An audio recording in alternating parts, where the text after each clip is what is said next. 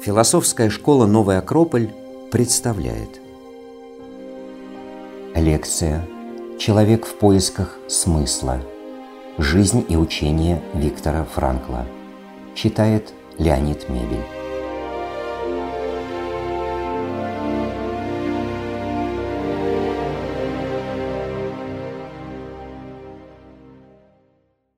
Спасибо, дорогие друзья, что вы пришли. Это действительно такое место, э, любимое мною. И я бы даже сказал, что для меня большая радость и честь, что есть такая возможность здесь быть и рассказать сегодня о тех вещах, которыми хочется делиться. Можно по-разному начинать этот разговор, но вот сегодня, наверное, начнем таким образом, что, ну, по сути, о чем мы будем говорить мы будем говорить э, о очень многих вещах через тему жизни учения Виктора Франкла «Человек в поисках смысла». Мы будем говорить о судьбе, о предназначении, о пути человека. Мы будем говорить о любви и о поиске той да, настоящей любви. Мы будем говорить о счастье, мы будем говорить о смысле, конечно. Да? И еще о многом другом. Вот все это входит в нашу удивительную тему, потому что сам человек удивительный. Чтобы представить вам этого человека, я прочитаю сейчас небольшой фрагмент, такой вот будет необычное представление. Может быть, это не сначала, но послушайте этот кусочек. Попробуйте подключить воображение – Представьте такую картину. В бараке концлагеря лежали люди, больные тифом. Все бредили, кроме одного, который старался отвести ночной приступ горячки, намеренно отгоняя сон. Возбуждение и интеллектуальный подъем, вызванный лихорадкой, он использовал для того, чтобы восстановить неопубликованную рукопись своего научного труда, которую у него отобрали в лагере. За 16 бредовых ночей он заново воссоздал всю книгу целиком, делая в потемках краткие стенографические записи ключевых слов на крошечных обрывках бумаги. Родилась книга «Человек в поисках смысла», книга удивительная. Вы, наверное, догадались, что это был Виктор Франкл – он очень скромный человек, он пишет вот так о себе в третьем лице. Нам известен вот такой случай. Так начинается эта цитата. И этот удивительно скромный, мудрый и сильный человек, который прожил долгую-долгую жизнь, почти весь 20 век. В 1905 году он родился в Вене, в Австрии. Он был евреем, я думаю, что кто-то об этом знает из вас, и поэтому его ждала очень нелегкая судьба после того, как Австрия была захвачена гитлеровцами. И умер он в 97 году. А в 90-м году в издательстве «Прогресс» в России вышла первая «Ласточка». Вот почему я всегда вожу с собой эту книгу, она мне очень дорога. Когда-то, вот в 92-м можно было бы ее открыть, увидеть там автограф Виктора Франка. Сейчас вы его здесь не увидите, потому что я дал кому-то ее почитать. Это уже другой экземпляр. Мне очень повезло в жизни, я считаю, да, я немножечко и расскажу о своей истории знакомства с этой темой, потому что это важно и для моей судьбы и жизни, и, может быть, и вам это тоже будет интересно и полезно. Бывает так, что какие-то вещи в нашей жизни происходят не по сценарию, и даже более того, мое глубокое убеждение, что самые главные, самые важные вещи происходят не тогда, когда мы их планируем, они происходят неожиданно, тогда, когда мы откликаемся – как Франкл об этом говорил, на зов смысла. И вот этот зов смысла или призыв смысла можно услышать, увидеть, почувствовать в любое мгновение нашей жизни в самых, как правило, обыкновенных, банальных вещах. В самых-самых, казалось бы, таких незаметных ситуациях очень легко пройти мимо. Очень легко, э, знаете, как говорил Экзюпери, еще один великий человек, который тоже для меня герой, Э, Милый мой, мне не до лиса, да? Вот помните эта сцена из «Маленького принца»? Говорит, летчик, я должен сейчас починить свой самолет, или я погибну, потому что воды уже осталось мало. Вот часто мы тоже так живем и э, проходим мимо, не реагируем или реагируем головой, умной, безусловно, наша голова, она хорошая. Но не всегда она должна быть главной в принятии решений. И вот я вспоминаю картину. В 90-м году я поступил на факультет психологии Московского университета. Э, ну, я думаю, вы представляете, что это за пора. Э, молодость такая, э, да и сейчас еще, в общем, не считая себя старым, так на всякий случай. И ты открыт ко всему новому. Да, вот, что интересно, с течением жизни мы потихонечку как-то почему-то начинаем закрывать да, эти дверцы, хотя зачем мы это делаем, совершенно непонятно лучше открывать их дальше. И я помню, как сейчас, хотя прошло уже много лет, в 92-м у меня уже эта книжка была, наверное, не помню, может, потом я ее купил. Наверное, была. Я все покупал э, как-то вот впрок, потом пригодится. Вбежал в аудиторию кто-то и крикнул вот такую фразу «Приезжает Франкл». Ну, э, надо сказать, что и сейчас далеко не все люди знают, кто такой Виктор Франкл. Наверное, и среди вас есть те, э, для кого это имя пока э, такая загадка, энигма, которая будет постепенно расшифрована нами сегодня. Да и то только отчасти. И я не знаю, что произошло, но у меня как-то вот что-то внутри отозвалось, откликнулось. И забегая вперед во все прочие важные моменты жизни происходило именно так все. Вот. Не потому, что я решил, понял, осознал важность, нужность каких-то вещей, а потому что послушался какой-то загадочный вот этот внутренний голос, вот его послушался, который подталкивал, подсказывал, направлял. И э, пришлось ехать в другое здание, в главное здание МГУ, в актовый зал – вот я помню, как выходит на сцену такой уже очень пожилой человек, седовласый, но с очень гордой осанкой. И как-то вот сразу чувствовался этот внутренний стержень, да, какая-то невероятная сила. Уже потом я узнал, что он был практически слепым к этому моменту, был, был очень-очень тяжело болен, ему уже было далеко за 80 лет. Это был его второй и последний приезд в Россию. После долгих бюрократических препон – некоторые люди, да, им удалось все-таки разрешение получить, чтобы Франкл приехал. Это было сложно по тем временам, потому что, э, вскрыв его книги, наша тогдашняя цензура, на них поставила, знаете, какой штамп? Вот я бы гордился, если бы мне это сказали, идеалист. И правильно, Франкл тоже гордился, э, когда он узнал об этом. И все-таки он приехал э, и поведал, и рассказал нам, э, огромному количеству людей, которые собрались в этом зале, некоторые эпизоды своей жизни, некоторые осмысления, которые из этого вытекали, отвечал на вопросы. Вы знаете, я, честно говоря, мало что помню. Некоторые картинки так вот только и ощущения, да, остается... Память стирает многие вещи, остается, наверное, что-то самое главное. Самое главное – это достоинство – этого человека. Самое главное – это его скромность, самое главное – это его чувство юмора. Вот, наверное, если мы хотим узнать поистину мудрого человека, да, которому а, есть что сказать людям, это немаловажные вещи. Обратите на них внимание. А, и он тогда сказал одну вещь, которая ну, полностью перевернула мое мировоззрение. Она заставила меня очень серьезно задуматься – я обычно рассказываю тоже об этом. А, вот почему. Потому что мы тоже с вами живем в такое время, когда наука психологии бурно развивается, да, выходит огромное количество книг. И, наверное, только ленивый не знает, э, ну вот как-то не слышал каких-то психологических терминов, понятий, какие-то имена из этого мира психологии.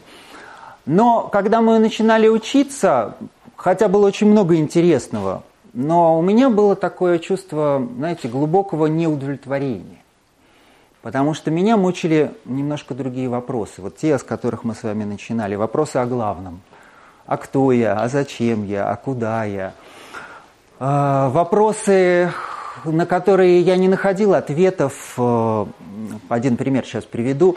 При всем уважении к нашим профессорам, очень опытным людям, э, с учеными степенями, вот, например, один из них посвятил много-много-много лет своей научной деятельности, он был даже академиком, по-моему, изучению э, нейрона, да, это одна маленькая клеточка виноградной улитки.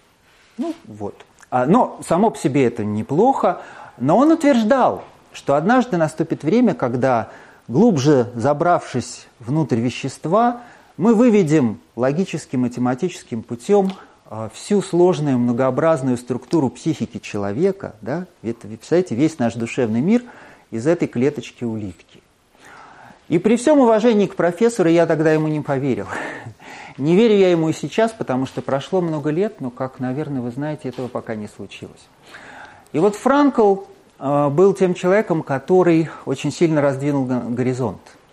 Нас учили э, тому, что человек, помните, наш тоже знакомый всем Зигмунд Фрейд, да, это имя. Э, Франкл был его учеником даже в юности, да, он прошел этот опыт э, и тоже очень интересно об этом говорит, очень скромно. Так вот, Фрейд полагал, что основная сила, которая движет человеком, это стремление к удовольствию. И более того, вот сегодня мы даже услышим такую очень мощную цитату Фрейда, которая будет относиться ко всем вам. Ну, ко всем нам, собравшимся, я надеюсь, вы ее примете на свой счет и как-то к ней отнесетесь. Я надеюсь, что она вас немножко взбудоражит, так, взбодрит, потому что она не может оставить равнодушным никого, кто находится в поиске смысла. А я надеюсь, что раз мы пришли на эту лекцию, то мы пришли не просто из любопытства, хотя это тоже нормально, но, наверное, мы тоже ведем свой собственный поиск. Как правило, каждый человек находится в этом поиске. С определенного момента своей жизни перед ним встают эти вопросы, и раз встав, они уже обычно никуда не деваются, никуда не уходят, мы начинаем искать. А, с другой стороны, нас учили Э, другим потрясающим таким теориям, вот можно даже было бы нарисовать картинку на доске, но я вам расскажу так. Представьте воображение, что человек это некая такая система, подобная э, черному ящику. На вход подается стимул, на выходе что? Реакция. Ну и управляя этим процессом, наподобие того, как дрессируют крыс или голубей – мы можем разобраться в том, кто же такой человек. Как-то тоже, вы знаете, было не близко. Я сейчас немножко упрощаю, конечно, но, но совсем немножко. Примерно так э, нас всех и учили. И, наконец, вдруг, среди всего вот этого вот э, многообразия и других прочих подобных представлений о человеке, которые как не согревали молодежь, ищущую э, более глубоких, наверное, ответов, э, стало известно о существовании чего-то более интересного, нового, будоражащего. И это новое, будоражащее, интересное получило имя гуманистическая психология. Слышали, наверное, да, кто-то из вас? Что это такое, да? Ну, Хьюман – это человек, собственно говоря. А, гуманизм, а, гуманистический – это просто синоним человека, человеческого. И э, нам сказали, что оказывается человек – Представляете, вот такая потрясающая новость. Я сейчас чуть-чуть иронизирую. Вы очень серьезные, да? Наверное, может быть, можно будет э, так как-то подумать над этим. Представляете, оказывается, человек э, может быть не больным, не дефективным, не обреченным всю жизнь лежать на кушетке психоаналитика и ковыряться в своих детских травмах. Он может, оказывается, быть не машиной, не компьютером, не роботом запрограммированным да, на те или иные реакции – а может быть просто человеком, нормальным, здоровым, творческим, который ищет, мечтает, творит, любит. Вот такой образ человека создала гуманистическая психология. Ну вот э, человека с человеческим лицом. Да? По сути, это была огромная радость. И мы ходили, знаете, как под знаменем, радовались, что наконец-то, ура, вот, вот оно. И самая высшая ценность которое движет человеком, в отличие от Фрейда, да, повторюсь, который говорил, что это стремление к удовольствию. В отличие от еще одного удивительного, интересного психолога, которого Франкл прошел в своем становлении Альфреда Адлера, который говорит, что человеком движет воля к власти. Скажем, да, вы можете встретить такое тоже понятие. Гуманисты сказали, что человеком движет стремление к самоактуализации или к самореализации или к тому, чтобы осуществить свои потенциалы. Вот еще одно такое красивое понятие, что каждый из нас имеет определенные внутренние потенциалы.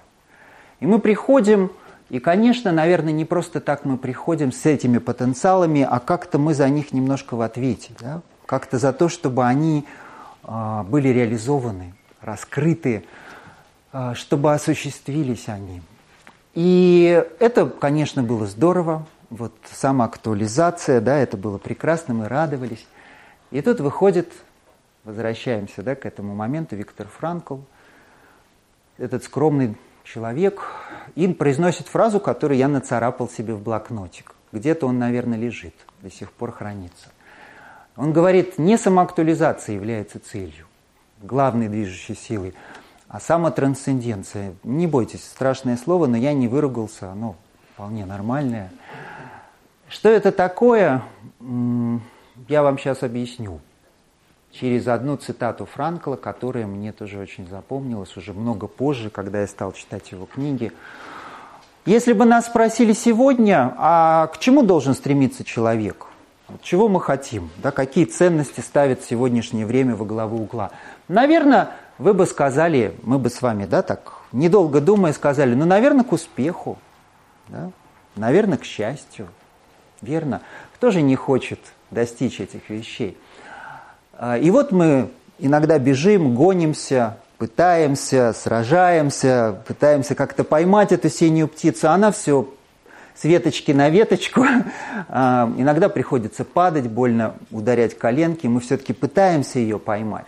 Помните, как герой Метерлинковской синей птицы, совершенно потрясающей такой философской сказки, да, отправляется этот мальчик Тильтиль на поиски птицы счастья для того, чтобы, обойдя весь белый свет, побывав и в прошлом, и в будущем, вернуться к себе домой, знаменитый сюжет, правда, и обнаружить, что это счастье было не так уж далеко от него, но только нужно было э, раскрыть сердце, раскрыть свои ладошки, мое, да? вот что нам часто мешает, мое, не отдам. А, вот такая была реакция его мальчика в самом начале, да, когда к нему приходит фея и говорит о больной девочке, которой нужна помощь.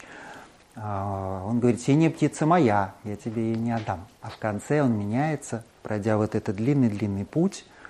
Как иногда меняемся и мы, у нас есть такой шанс, да такая надежда, что пройдя путь, мы немножко можем поменяться. Преодолев определенные испытания, пройдя через э, столкновение с самим собой, с другими людьми, с миром – и вот в конце этот герой говорит, конечно, я с радостью отдаю эту птицу, даже не догадываясь о том, что эта девочка потом станет его судьбой. Но об этом уже продолжение книги, которая называется «Обручение». Это маленький такой э, зигзаг, но я не забыл, о чем говорил. Вот цитата Франкла. «А, «Успеха, как и счастья, нельзя добиваться. Оно приходит само, счастье, или он, успех. И дальше послушайте, какая красивая-красивая мысль. Как незапланированный результат преданности делу более значительному, чем ты сам. Как незапланированный, каждое слово здесь важно и нагружено смыслом. Незапланированный результат преданности делу более значительному, чем ты сам – и впоследствии Франкл скажет еще одну фразу, да, если человек хочет обрести смысл, то его путь лежит через мир. То есть этот смысл надо искать в чем-то, в ком-то, что больше тебя, выше тебя, значительнее тебя. И становясь частью этого большего, в каком-то смысле становясь причастным, приобщаясь к этому, внося свой вклад, ты как скажет еще один великий автор Ипсон в своем Пергюнте, становишься подобным пуговице, высоко пришитой к наряду Вселенной. Занимаешь свое место и становишься, наконец, самим собой. Вот тем самым самим собой, каким и должен был стать. Но это путь, это процесс. И даже Франкл, никто из великих, не говоря уже о нас, не прошел сразу и не стал сразу. Это было все потихонечку, постепенно. И вот я тогда вот это самотрансценденцию я вам объяснил, да, видите, такое нехитрое понятие, то есть выход за пределы себя и способность зацепиться, как потом Франкл тоже очень красиво скажет, был такой эпизод а, в первый его приезд в 1986 году, когда наши психологи зажали его в угол.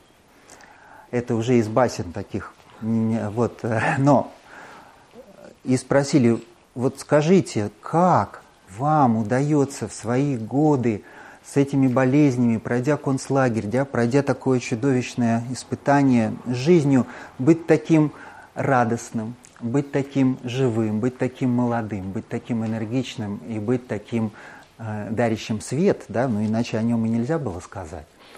А Франкл засмеялся, говорит, о, это очень легкий вопрос.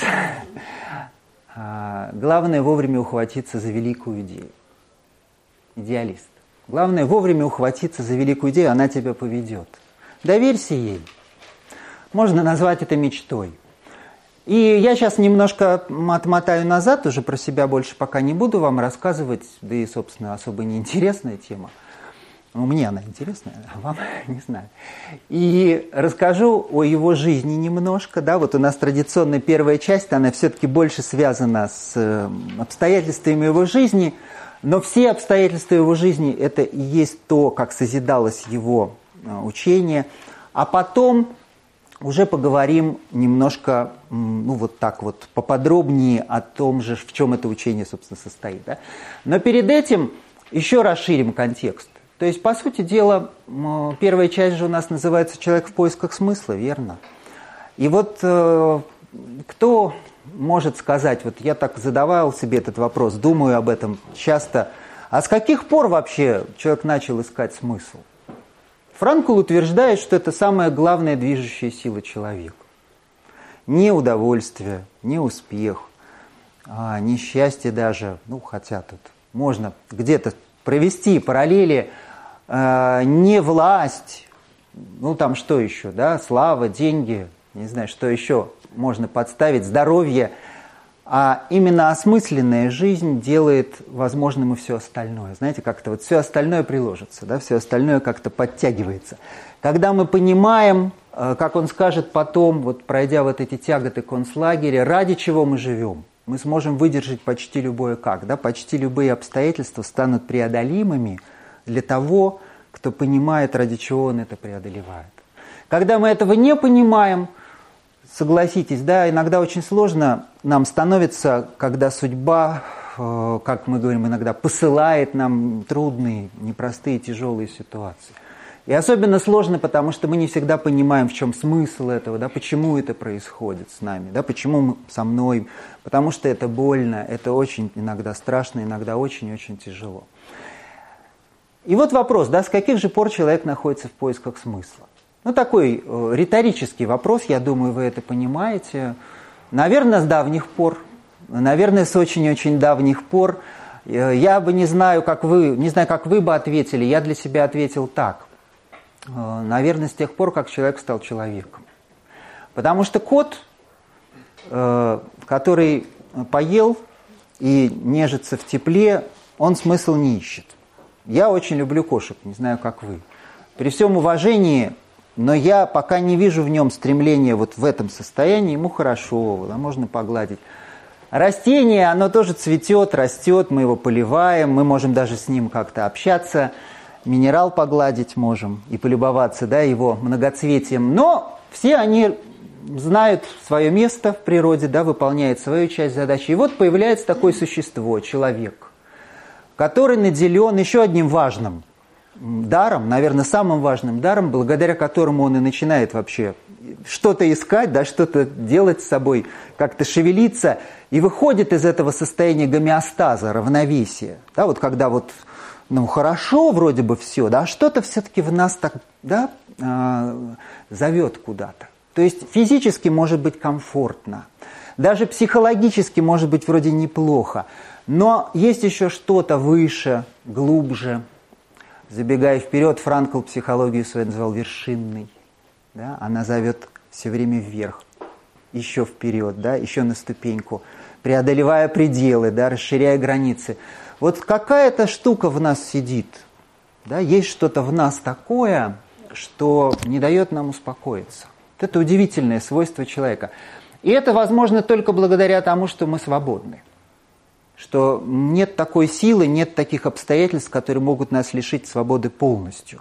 Да, свободу можно как-то ограничить. Иногда очень существенно. Но тем не менее вот это свойство человека, еще одно, такой краеугольный камень франкловского здания, которое он построил, и здесь он не был оригинален, он опирался на своих предшественников, философов Востока, Запада, тысячелетнюю мудрость, в общем-то, на которой стоит и наша философская школа, которую мы изучаем, которая питает нас, которая дает нам силы тоже двигаться вперед. И вот обнаружилось, что есть вот это свойство, да, есть эта свобода человека, как-то отнестись даже к тем условиям, которые его ограничивают. И воля к смыслу, стремление к смыслу, да, стремление к тому, чтобы найти вот эту путеводную звезду, которая соединит воедино э, все разрозненные детали нашей жизни. Вот это тоже есть.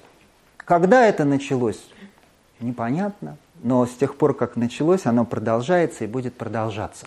И вот на этом фоне Зигмунд Фрейд. Держитесь. Сейчас я вам покажу. Ну, то есть Фрейд покажет. Э, да, цитата знаменитая достаточно. Но, наверное, перед тем, как ее прочитать, я задам все-таки этот вопрос. А как вам кажется, а мы с вами все-таки находимся в поиске смысла? Ну, вот каждый из сидящих в этом зале ищет или, или нет. Потому что если вы скажете нет, ну тогда все нормально. Но если скажете да, тогда берегитесь. Потому что вот как на этот вопрос смотрел Фрейд. А, и более того, я даже скажу так, есть целый ряд таких э, образов, да, человек в поисках смысла, человек перед вопросом о смысле. Чувствуете, такие оттенки, но они очень важны. И, наконец, человек в борьбе за смысл. Потому что за самые важные ценные вещи надо бороться, надо сражаться. нельзя опускать руки, если мы не находим ответ. Мы обязательно его найдем, надо искать. И в каком-то смысле мы даже в ответе за то, чтобы найти этот ответ. Даже тогда, когда его не видно ни на первый взгляд, ни на второй. Ни в коем случае нельзя опускать руки, ни в коем случае нельзя отчаиваться. И поэтому второе издание книги получило название «Сказать жизни да». Вот сейчас вот такую книгу вы можете купить. Это, в принципе, почти одно и то же. И даже в одном еще переводе очень важное уточнение. И все-таки сказать жизни «да». Несмотря на да, всю ее трагичность, драматичность, все те непростые моменты, с которыми мы сталкиваемся, боль, страдания, смерть, вина и многое другое. Все это не может лишить жизнь смысла. И вот это «да», оно должно родиться где-то глубоко в нас в ответ на все то, что будет происходить с нами, с миром, с другими людьми. И поэтому мы еще сегодня будем говорить с вами о надежде. Вот. Франкл, логотерапия, которую он создал, учение о смысле, это еще про надежду, которая никогда не может быть потеряна. Ни в коем случае нельзя ее терять. Да? Еще раз повторяю, это оптимизм. Но он трагический, да? То есть он понимает, что жизнь не сахар, но, но оптимизм. И вот на этом фоне наш старый друг, э, дедушка Зигмунд, я шучу, говорит, когда человек задает вопрос о смысле и ценности жизни, он нездоров. В другом переводе он серьезно болен. Не просто болен, но серьезно болен. Я вас поздравляю, дорогие друзья. Все мы с вами немножечко, как бы это сказать? Нет, ну,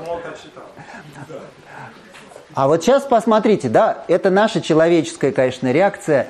Франкл скажет, я дочитаю сейчас цитату, Франкл скажет очень красиво, а Фрейде он скажет, Фрейд это гигант, а себя он сравнил с карликом, который стоит на плечах гиганта и поэтому все-таки видит немножко дальше. Очень скромно, да, он был в этом отношении более тонок, хотя, может быть, можно было сказать и по-другому. И вот дальше, послушайте, я не закончил еще.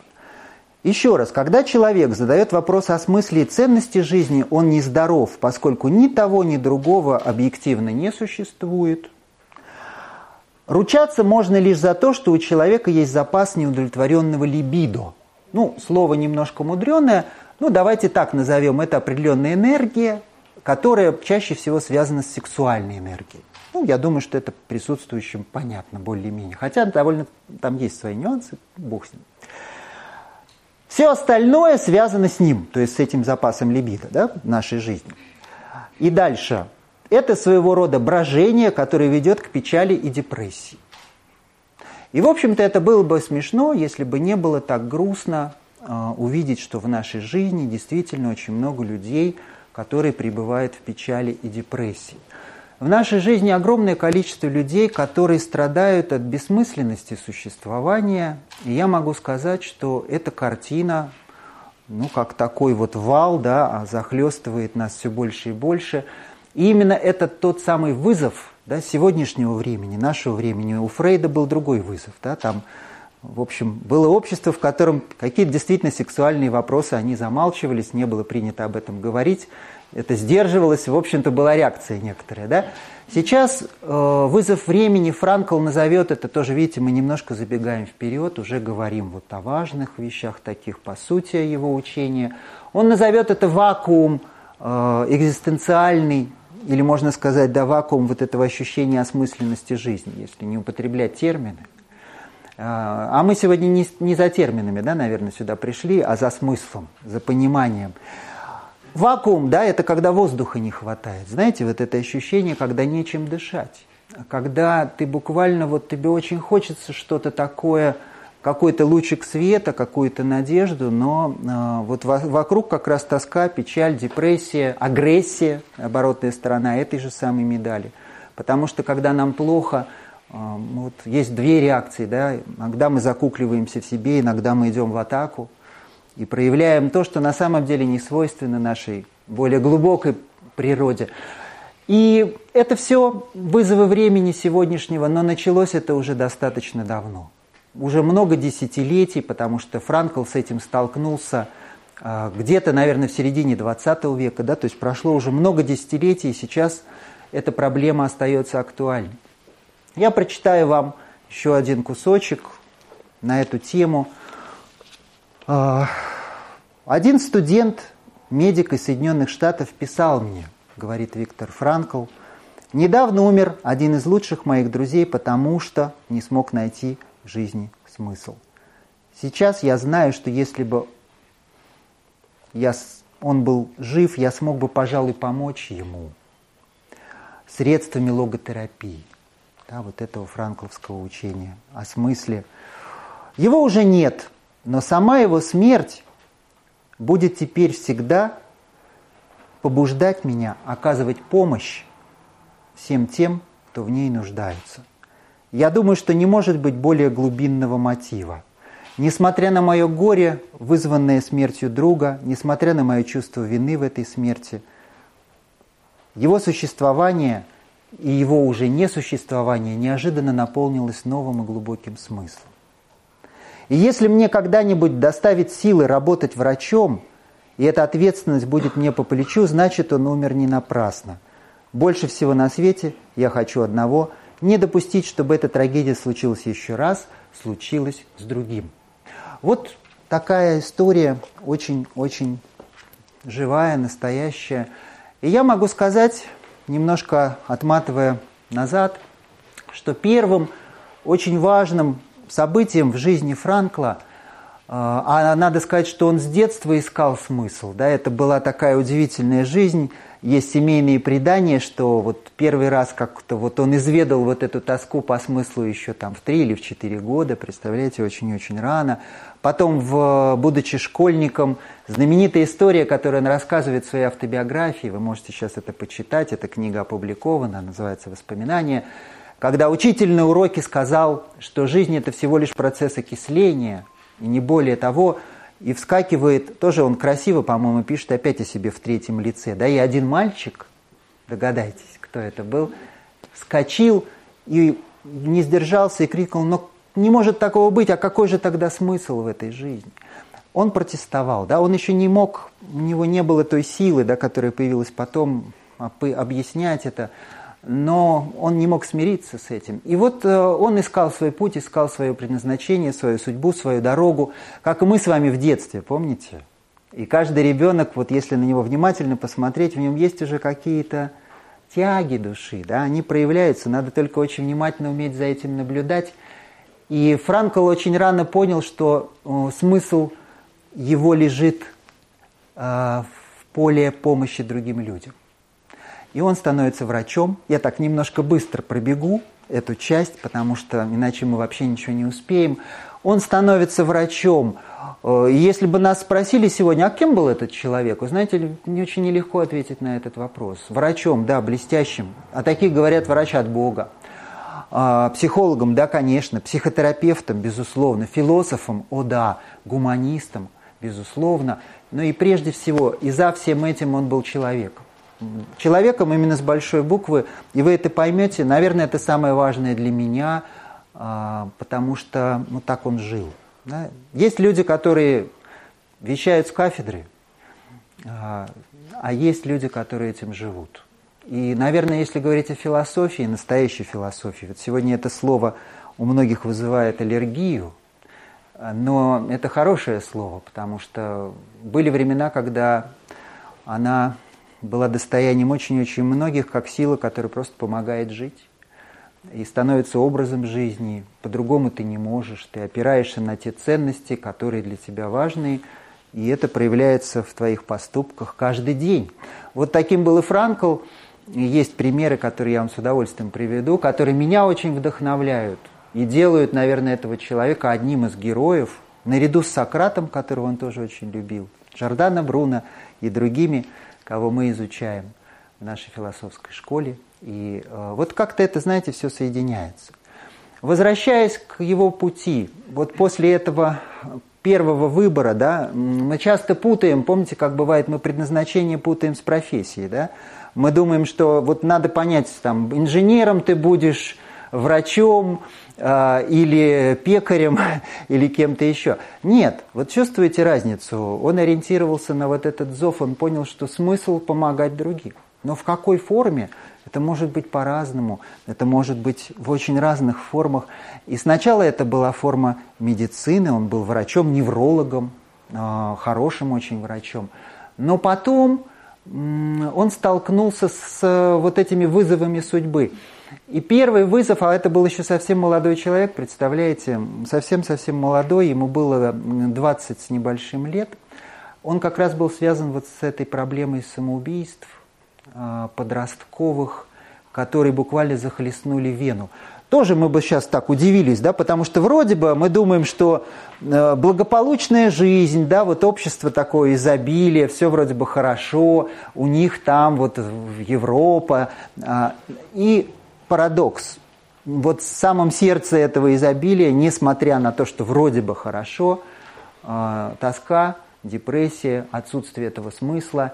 И э, очень многие ребята, которые были выпускниками школ, они, э, ну, не находя каких-то быстрых, легких ответов, не было с кем посоветоваться, да, помните, это такой сложный возраст, когда с родителями отношения тоже непростые бывают, и как-то надо вот очень тонко к этому подойти, чтобы помочь да, пройти этот тяжелый этап.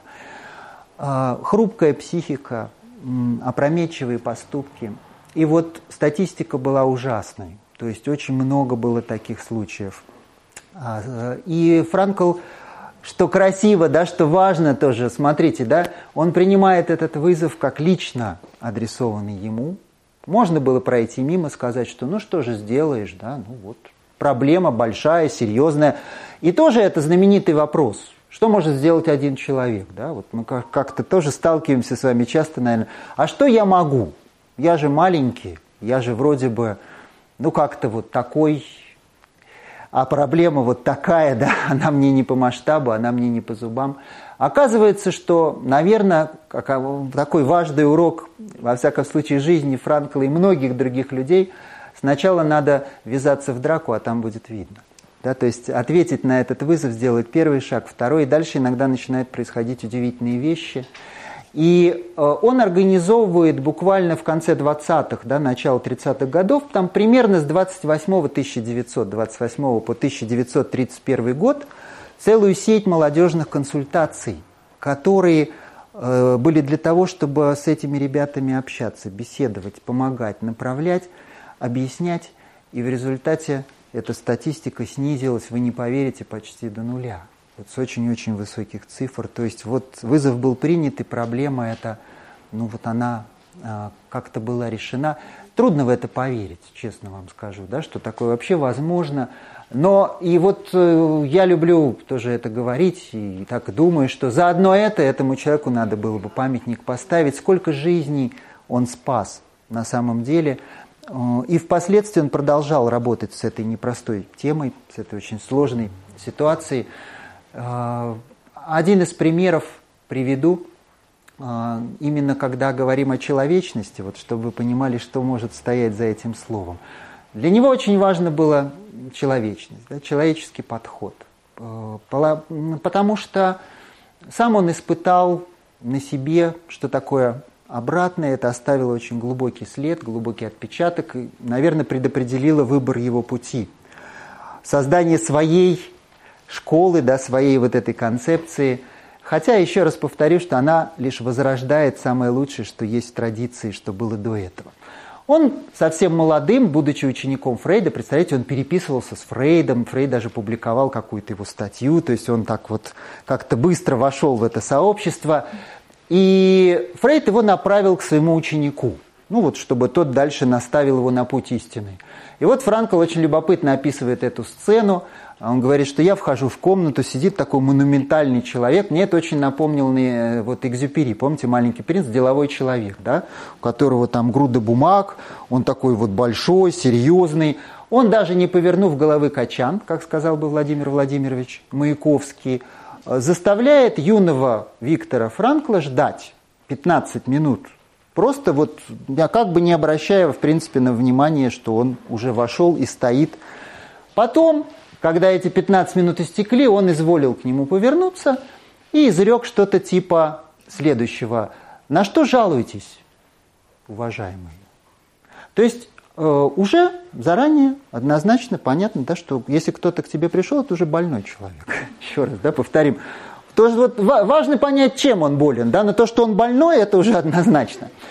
И это настолько потрясло э, Виктора Франкла, вот такое отношение, такой подход. А, ну, а потом, э, впоследствии, собственно, дальше был очень короткий разговор, он сказал, да и вообще мне сейчас занят, мне некогда, приходите позже, и вам еще надо да, дорасти да, до моего уровня, чтобы я с вами вообще разговаривал. Ну, я сейчас немножко шучу, но примерно в таком духе был разговор. И Франкл тогда себе сказал, покидая этот кабинет, что я никогда не хочу стать таким. Да? Вот что бы ни происходило со мной в жизни, но этого я не допущу.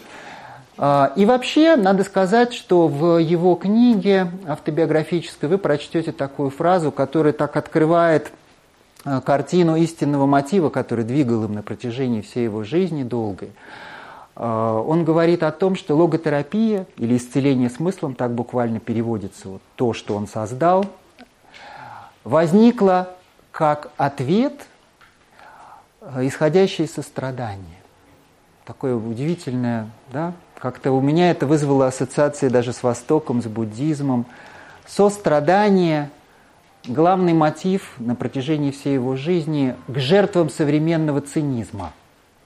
Вот, да? То есть тем, кто приходит за помощью, а получает совсем иное. И, наверное, квинтэссенцией вот этого есть еще одна история, которая меня глубоко потрясла, и я даже не предполагал, наверное, что такое бывает, может быть, и вы не предполагали, но об этом надо знать, когда уже один из учеников Франкла описывает ее в своей книге – один из э, специалистов, работающих да, в другой концепции, скажем так, да, как сейчас модно говорить, в другой парадигме, а, не буду даже говорить в какой, чтобы никого не обидеть, э, перед ним умирающая женщина. И это тоже такая тема очень сложная, да, человек, который уходит. И вот этот последний период мы можем что, да, Мы не можем, мы не боги, да, мы не можем вернуть его к жизни, но можем как-то помочь, облегчить его страдания. А страдания этой женщины были связаны с тем, что она вдруг засомневалась, а какой же смысл был да, вот в той жизни, которую она прожила. И она отчаянно пыталась этот смысл найти. И что же говорит ей э, психолог, психотерапевт? Он говорит ей, что этого смысла не только нет в вашей жизни, но даже искать его не стоит – это, это совершенно бесполезное занятие, такое страшное, жестокое слово. Да? Она плачет. Э, ну и вот дальше я оборву этот пример. То есть, в общем-то, понимаете как? Такое вот тоже бывает.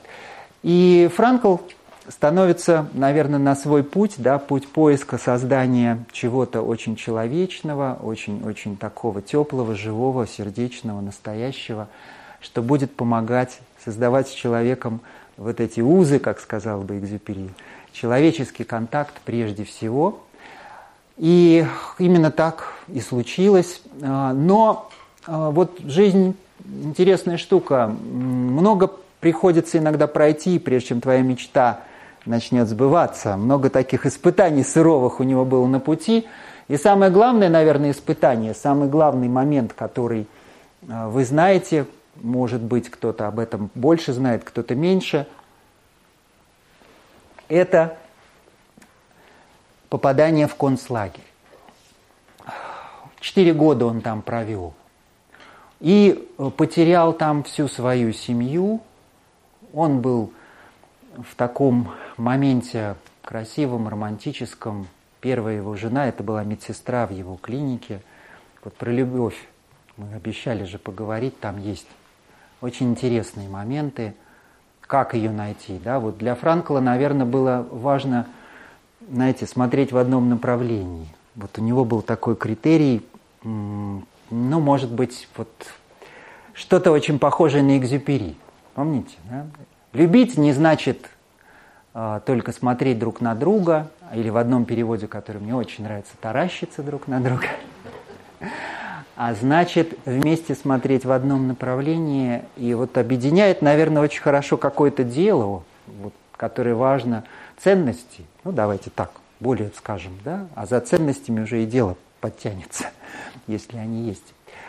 И э, вот Тилли, так звали его, она молодая, красивая была. У них должен был родиться ребенок. Это была последняя еврейская пара. И тут случилось то, что случилось. Ребенок уже не мог быть рожден. Ему Франкл потом посвятит книгу с эпиграфом «Неуслышанный крик о смысле». Да, вот это посвящается этому неродившемуся ребенку. Они попадают в концлагерь, их разлучают практически сразу, и только потом он узнает, что чуть-чуть и она не дожила до конца войны, все-таки она погибла. И он ей с самого начала ну, как-то вот очень такие там тонкие, красивые есть моменты. Ну, прочитайте вот эту книгу. Тут все это написано, не буду я пересказывать. Он ей с самого начала говорит о том, что ради того, чтобы спастись, я разрешаю тебе. Все, да. Если для этого нужно будет сделать, пусть. И погибает у него на руках его отец, которому он делает последний укол морфия, облегчая его страдания. Тоже такой был удивительный человек, очень стойкий. Последний диалог с отцом тоже он приводит. На что-то ты, тебе плохо, ты, ты страдаешь, что-то тебе нужно? Нет, нет. Какой вот такой спокойный уход. Мать также погибает. В общем, это такая страшная картина, страшная история. Но что предшествовало этому? Этому предшествовал выбор.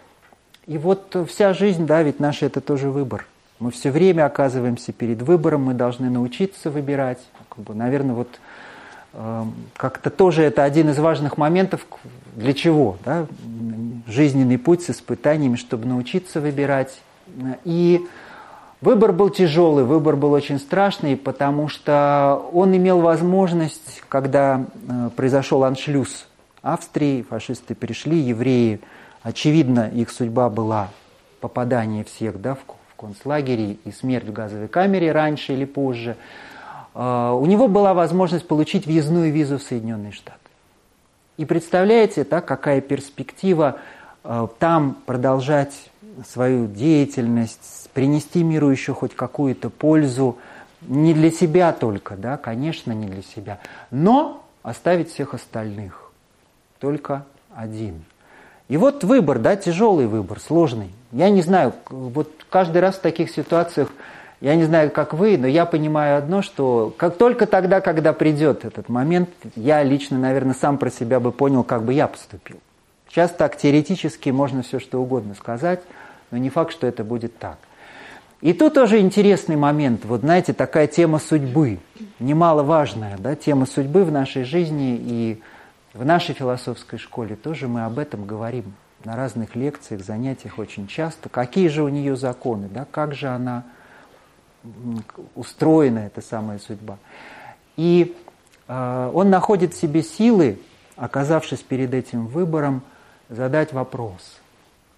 Знаете, вот наверное, тоже очень важная тема ты сам себе недостаточен, да, не всегда ты можешь сам. Где-то на Востоке и на Западе это называлось учитель и ученик. Вот такая тема, когда есть кто-то, у кого ты можешь, кому ты можешь прийти, вот как, помните, Бхагавадгита индийская, да, на поле Курукшетра Арджуна задает вопрос Кришне, да, я не буду сражаться, но наставь меня – объясни, помоги. Да? По сути, это тоже был момент такого смысла, который ему открывает учитель.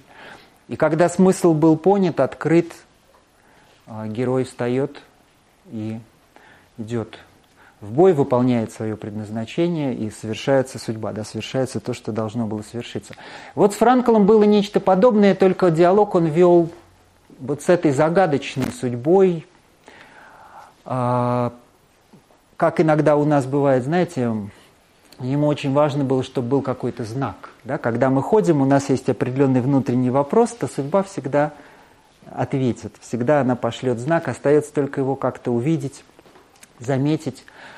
И эта знаменитая история, разбомбили синагогу, а отец его был правоверным иудеем, и эта традиция была интересная, предки его были тоже там такая отдельная история, мудрецами даже древнееврейскими. И именно один из его предков – сказал однажды такую фразу, которая, я думаю, нам с вами в жизни тоже пригодится. Может быть, вы слышали ее. Если не я, то кто? Если не сейчас, то когда? Да, верно. Я специально не говорю, чтобы вас не загружать деталями. И если я только за себя, то кто я? Вот это вот удивительная такая штука, да? Вот эти вещи, чувствуете, насколько это такая мощная традиция, красивая традиция. А, вот отец ему говорит, показывая камень, который был подобран вот в этой синагоге, что это буква, с которой начинается одна из пяти, одна из десяти заповедей, простите. А, и я даже, говорит, тебе могу сказать, какая. И вот так-то вот трепещет да, его сердце, потому что он чувствует, что что-то сейчас произойдет, это вот этот ответ. А, а заповедь это пятая. Почитай отца и мать, и продлятся твои дни на земле, да, и прибудешь на земле. И вот удивительная такая штука. Вот хотите верите, хотите нет. Ну, Франкл прожил 92 года. Он не погиб в концлагере, вопреки, казалось бы, всей логике, да? Какая в этом логика была? Какой шанс, да, какой процент – как-то судьба его хранила, и это тоже отдельная история. Происходили совершенно невероятные с точки зрения здравого смысла события.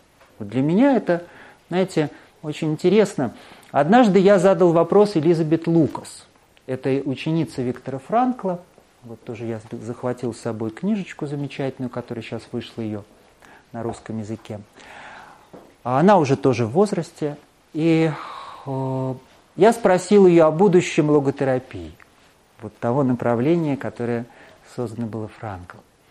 Как она его видит? Она ответила очень интересно. Она говорит, я думаю, что все добрые вещи в этом мире находятся как бы под защитой какой-то силы. И за логотерапию, продолжала она, я спокойна. Иначе Франкл бы просто не выжил, если бы это не имело смысла, если бы это не было нужно миру. Вот такая потрясающая особая, чувствуете, для нас необычная логика была в ее мудрых, на мой взгляд, словах. И вот э, я приведу вам несколько примеров. Э, уходили эшелоны в газовую камеру. Он переезжал в четырех лагерях, он побывал, да, в разных. А, и это что такое эшелон? Да, это список. Все заключенные имели номера, там, допустим, вот 100 человек отбирают. Если ты попадаешь в эту сотню, все. И вот он говорит, что в каких-то моментах я не попадал. В каких-то моментах, представляете, он становится сотым. И вдруг, говорит он, какая-то рука меня вышвыривает. А это был один из надзирателей, который почему-то мне симпатизировал и вталкивает на мое место какого-то человека, которого он хотел проучить, наказать, на которого зуб какой-то имел. И в другой ситуации происходит еще более невероятная вещь. Это тоже ну вот, ну, необъяснимо с точки зрения логики – Потому что, наконец, он попадает в этот список, и никто его уже не спасет. Они выходят на платформу, должен подъехать поезд, и дальше он говорит, случилось то, чего никогда не было ни до, ни после во всей истории лагерей. Поезд не пришел. Почему? Так и осталось неизвестным. Вот и таких событий было еще много. Я специально вот просто некоторые штрихи, чтобы вы понимали, что это не так все просто – мы, конечно, можем сказать, что да, все случайно, как-то хаотично в этом мире происходит, но то, о чем говорят мудрые философы, похоже, стоит об этом так задуматься. Не все так просто. И Франкл понимает, что это ответ, Франкл понимает, что он остается, но я вам скажу еще более интересную вещь для нас. Он пишет но я понял также и то, что я решил это раньше еще в глубине своего сердца. Иначе бы я этот знак не разглядел просто. Что на самом деле вот эта удивительная вещь, мы в глубине своего сердца, своей души уже всегда знаем, как надо поступить.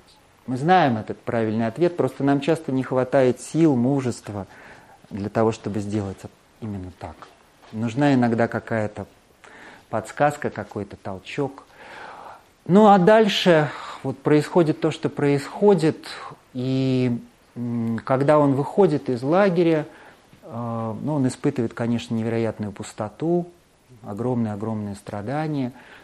И тоже вот, знаете, очень поучительно, как он с этим справляется. Он э, надиктовывает книгу, которую все-таки он выносил, он ее спас. Как бы она выплескивается из него, и вы можете увидеть первое издание, оно таким и было, колючая проволока – Э, очень скромная книжечка такая, не было имени автора. Она просто называлась «Психолог в концлагере» в 1946 году. Очень маленьким тиражом вышла, и он никогда не думал, что она станет мировым бестселлером, как сейчас, книгой года, много раз признававшейся в США, там многомиллионные тиражи. Огромное количество людей по всему миру, которые были благодаря этой книге спасены. Ну, иначе я сказать не могу. И даже, может быть, Приведу некоторые примеры. До конца дней он получает письма. Представляете, вываливают письма, э, приносят с разных концов земли. И меня очень трогает один момент, что к концу жизни, когда он уже ослеп, вы знаете, он каждому отвечал. Он не смотрел, кто перед ним. Э, писали президенты, философы великие, знаменитые. Однажды сам Папа Римский попросил у него благословения так закончилась неожиданная аудиенция Франкла с папой а, Павлом VI. А, Мартин Хайдегер, Ясперс и другие искали его общество. Это удивительный человек, но для него было неважно. Он отвечал простому рабочему, он отвечал супруге президента или какому-то великому деятелю также аккуратно, а когда стал слепым, надиктовывал, и это делала за него вторая жена, она жива, слава богу, ее зовут Элли, Тилли Элли, первая, вторая. Вот Элли Франкл. И ей сейчас, по иронии судьбы, столько же, сколько было ему, когда он ушел. Тоже уже 92, по-моему. Вот она, она очень живая, она очень бодрая, она активная, она удивительная. И э, вот она была его помощником, его спутником, э, оставшуюся всю вторую вот эту половину жизни. Вот такая реакция, да? Смотрите, как интересно. Когда нам плохо, мы обычно как-то в себе. И это тоже намек на то, что надо делать. Надо размыкать этот круг, говорит Франкл. Надо искать того, кому ты можешь быть полезен, кому может быть хуже даже гораздо. Когда ты читаешь эту книгу, вы знаете, ты понимаешь, что вот эти наши проблемы, так называемые, вот они становятся так называемыми перед лицом того, что пришлось пройти людям. И вот перед перерывом скажу, наверное, главную такую вещь, да, центральную вещь, основную вещь, которая говорит уже не просто о жизненном пути, но о смысловых вещах э, того, что родилось у Франкла благодаря его пережитому. Он вступил в заочный спор с Фрейдом, опять-таки звучит имя Фрейда, потому что, видите как, это разные представления о человеке. В конечном счете мы с вами тоже должны для себя понять, а как мы видим, кто такой человек, да? какой он, что лежит в его основе, что им движет, для чего он существует – а, не ответив на эти вопросы, очень сложно будет выстраивать свою собственную картину мира и, как-то на что-то опираться в жизни. Важно э, искать, но важно и найти какие-то вещи. Важно пытаться проверять их и на них уже начинать опираться. Невозможно искать э, только до бесконечности, ничего, как бы и не находя. Да? И вот э, две вот этих полярных точки зрения, они столкнулись сначала в теории, а потом жизнь их столкнула и проверила их вот этим страшным опытом концлагеря. Фрейд говорил, сейчас еще одна цитата, ну такая уже более, все-таки я надеюсь, что вы не, не будете смеяться, потому что ну, это серьезная цитата. Он говорит, что, ну, по сути дела, человек, любой человек, если вот всех людей поставить в одинаковые тяжелые условия – физические, да, биологические. То есть, представляете, голодно, холодно, э, стресс с точки зрения психики, то мы все превратимся, мы станем одинаковыми. И мы все, в общем-то, превратимся в тех, кем мы являемся. На самом деле, по имени Фрей, по мнению этого человека, да, животных, лишь слегка припудренных вот этим тонким налетом социальности. Стоит только всех поставить в эти тяжелые условия, все уравняются. Франкл был против. Он никогда не был с этим согласен, он против этого тоже восставал. И вот э, что происходило в лагере, э, о чем свидетельствует эта книга, как такой очень мощный человеческий документ. Вы не найдете там пафоса, не найдете там каких-то особых э, ярких красок. Это очень конкретное, четкое описание того, что действительно было. И Франкл пришел к удивительному выводу. Он говорит там – Человек э, – это существо, которое все время решает, кто оно. Это существо, которое построило газовые камеры. И это существо, которое шло в эти газовые камеры с молитвой и улыбкой на устах и с гордо поднятой головой. А иногда даже, помните Януша Корчика, жертвуя своей жизнью, шло тогда, когда вроде бы и не надо было идти, или еще один пример современный, помните фильм Кончаловского «Рай»? Смотрели? Потрясающий пример. Да, вы уже не кто-то там супергерой, но мы можем сказать, ну Янош Корчик, Франкл, ну это же особенные люди. Вот Франкл говорит, что эти подвиги самопожертвования, героизма ради других совершали люди, которые раньше, ну скажем так, в обычной жизни могли оказаться маленькими, незаметными. А многие люди, которые были респектабельными, известными, но даже как-то да, знаменитыми, могли превратиться действительно в подлецов, негодяев. И, в общем, э, это было очень интересно, как вот так могут быть сорваны да, вот эти маски и как может поменяться человек. И вместе с тем, вы знаете, я хочу сказать о том, что это открытие при всей его важности, оно не новое – Потому что Франкл практически цитирует, практически повторяет э, философскую традицию, очень древнюю, например, эпохи Возрождения, э, когда был такой философ Пикаделло Мирандола, потрясающий, удивительный человек, он прожил короткую, но яркую жизнь и написал речь о достоинстве человека. Можете ее почитать. И вот там есть такой момент, самый центральный, он приводит легенду о том, как Бог сотворил человека тогда, когда все уже было создано, распределено по высшим, средним и низшим сферам. И тогда Бог поставил человека в центр мира, сейчас уже почти процитирую, а затем сказал, «Я не создал тебя ни смертным, ни бессмертным. ни небесным, ни земным, чтобы ты сам, свободный и славный мастер, сформировал себя в том образе, который ты предпочтешь. Ты можешь переродиться в низшие неразумные существа, но можешь по велению своей души переродиться в высшие божественные. Представляете, какая удивительная история, да? Вот эта точка свободы, это точка выбора. И есть путь наверх, путь тяжелый. Я вспоминаю Сократа, его разговор с Гетерой. Знаете, кто такая Гетера, да? Ну, на всякий случай, если вдруг кто-то не знает. Девушка легкого поведения. Ну, хотя не совсем, но примерно. Вот. И она говорит, я своих, твоих учеников только пальчиком могу поманить, и все ко мне перебегут. А Сократ улыбнулся и говорит, ну, конечно, ведь ты их ведешь-то вниз, под горку-то легко, а я их заставляю карабкаться наверх. Вот, э, вот такой выбор. Он и просто не прост, потому что теории тут, сами понимаете, мы не обойдемся. И в каждый момент жизни мы решаем.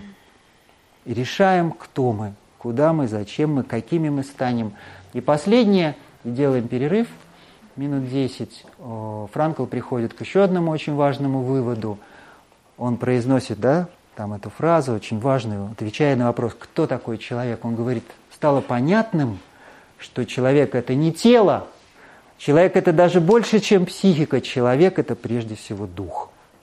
И именно упрямство духа, вот это его, он ввел это, даже не хочется говорить термин, не хочется говорить понятие, но это, наверное, сама вот эта его жизненная была реальность, то, как он проживал и другие. Упрямство духа, загадочного, да, неосязаемого, помогала людям преодолевать мыслимые и немыслимые страдания и тела, и психики. Помогала, помогает и будет помогать, потому что эта сила живет в каждом из нас. Давайте сделаем маленький перерыв.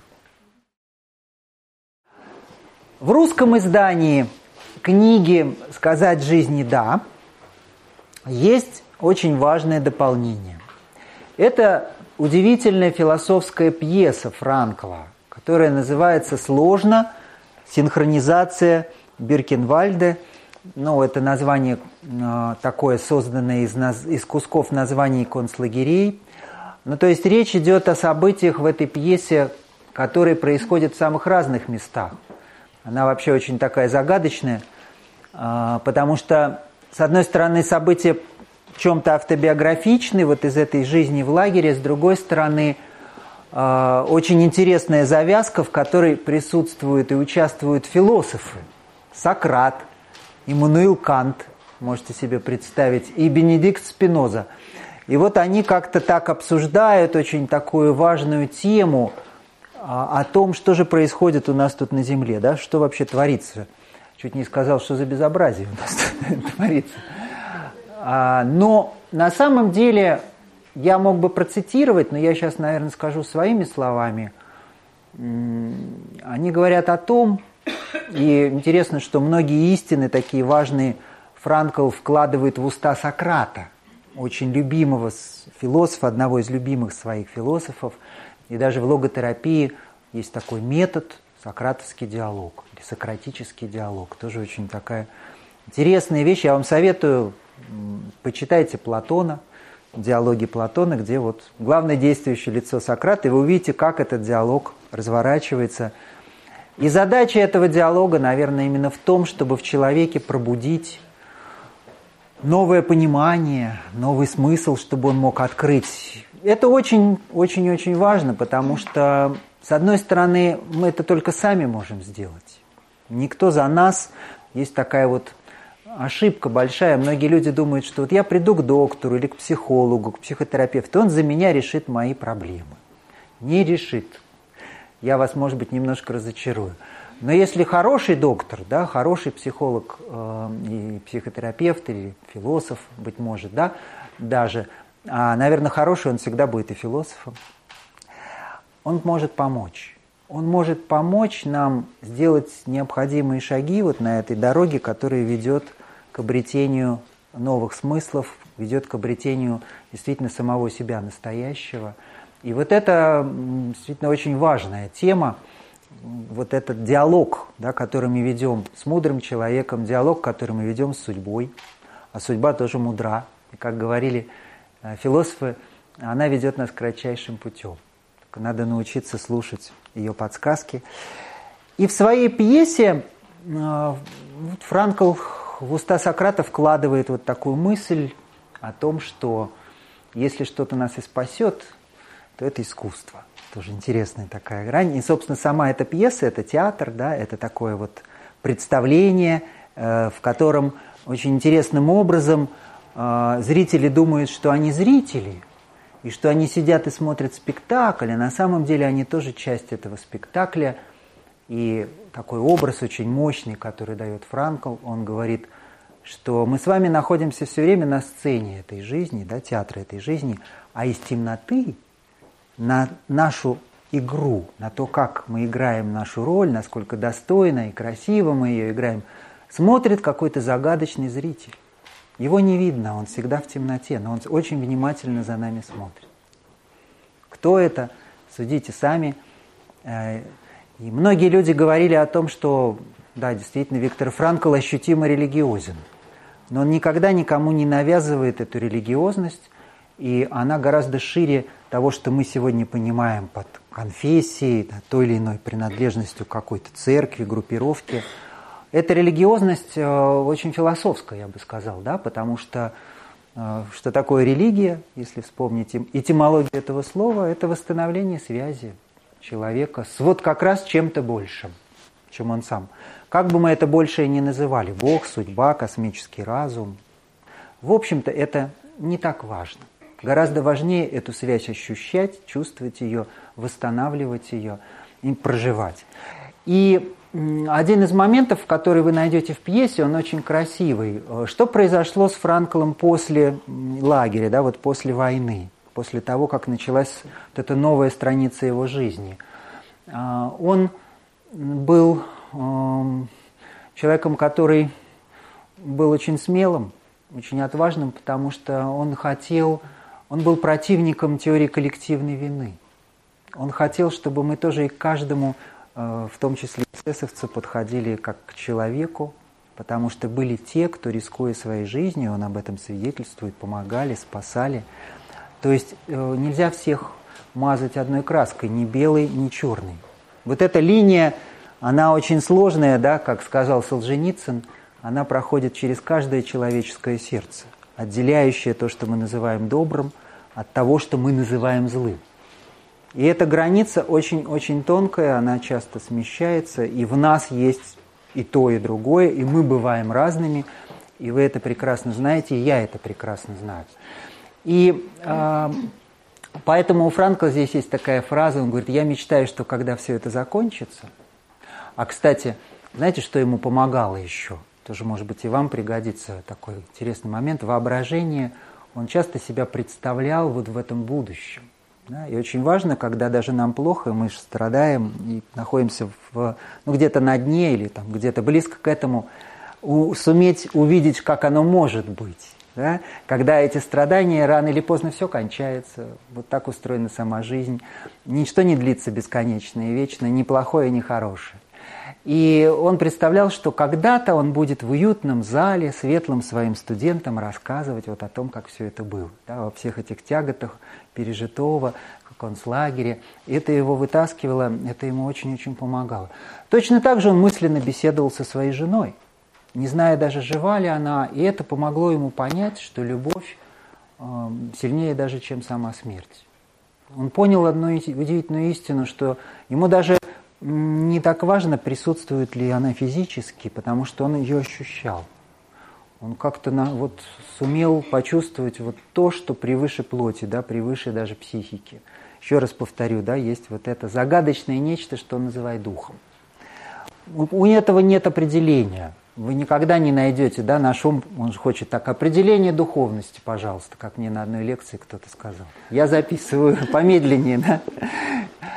Не даст вам никто такого определения, но э, есть примеры, есть ситуации, знаете, как говорили древние тоже мудрецы, что существование Бога нельзя доказать, но в нем можно убедиться. Существование судьбы нельзя доказать, но можно убедиться, вот когда узнаешь некоторые истории, некоторые вещи, ну как-то они заставляют тебя задуматься. И я вам расскажу один момент, э, ну вот сначала закончу с этим. Э, и Франкл говорит, я мечтаю, что вот война закончится, и я сяду в белый лимузин и поеду по адресам, чтобы спасать тех людей, над которыми нависнет вот угроза расправы, да, вот тех единичных экземплярах человечности, да, кого надо спасти, так же, как они спасали в свое время тех, кто был в лагере, вот этих вот самых эсэсовцев. За это ему досталось, как вы догадываетесь, ой, как он стал, да, при всем своем вроде бы статусе, в общем, досталось ему и достается до сих пор. И то же самое достается Экзюпери, кстати, за «Цитадель», в которой он очень похожие мысли озвучил. Да? «О возлюбленный мой враг», да? мы там на вершине с тобой соединимся. Ну, то есть не все готовы к такой высоте, таким глубинам, я бы даже сказал, да, и высотам, и глубинам. Понимание человека, понимание э, мира. И некоторые истории, вот тоже, которые показывают и учение, и самого Франкла, чтобы вы понимали, э, он говорит о том, что для понимания человека важно три такие столпа, да, три колонны, три основных вещи. Это духовность, свобода, о которой мы уже тоже немножко говорили, и ответственность, о которой мы пока говорили мало. Вот сейчас тоже поговорим. Э, вот он называет их тремя такими вещами, необходимыми для осмысления человеком своего существования. Духовность, свобода и ответственность. Три кита. И вот я вам приведу один пример еще, да, вот этой духовности, упрямства духа, то есть как это работает. Потому что для Франкла чрезвычайно важно было, чтобы человека не редуцировали, то есть не э, отрезали у него какие-то существенные пласты его существования. Ну, как мы иногда делаем? Мы говорим, ну, слушайте, ну, генетика, да?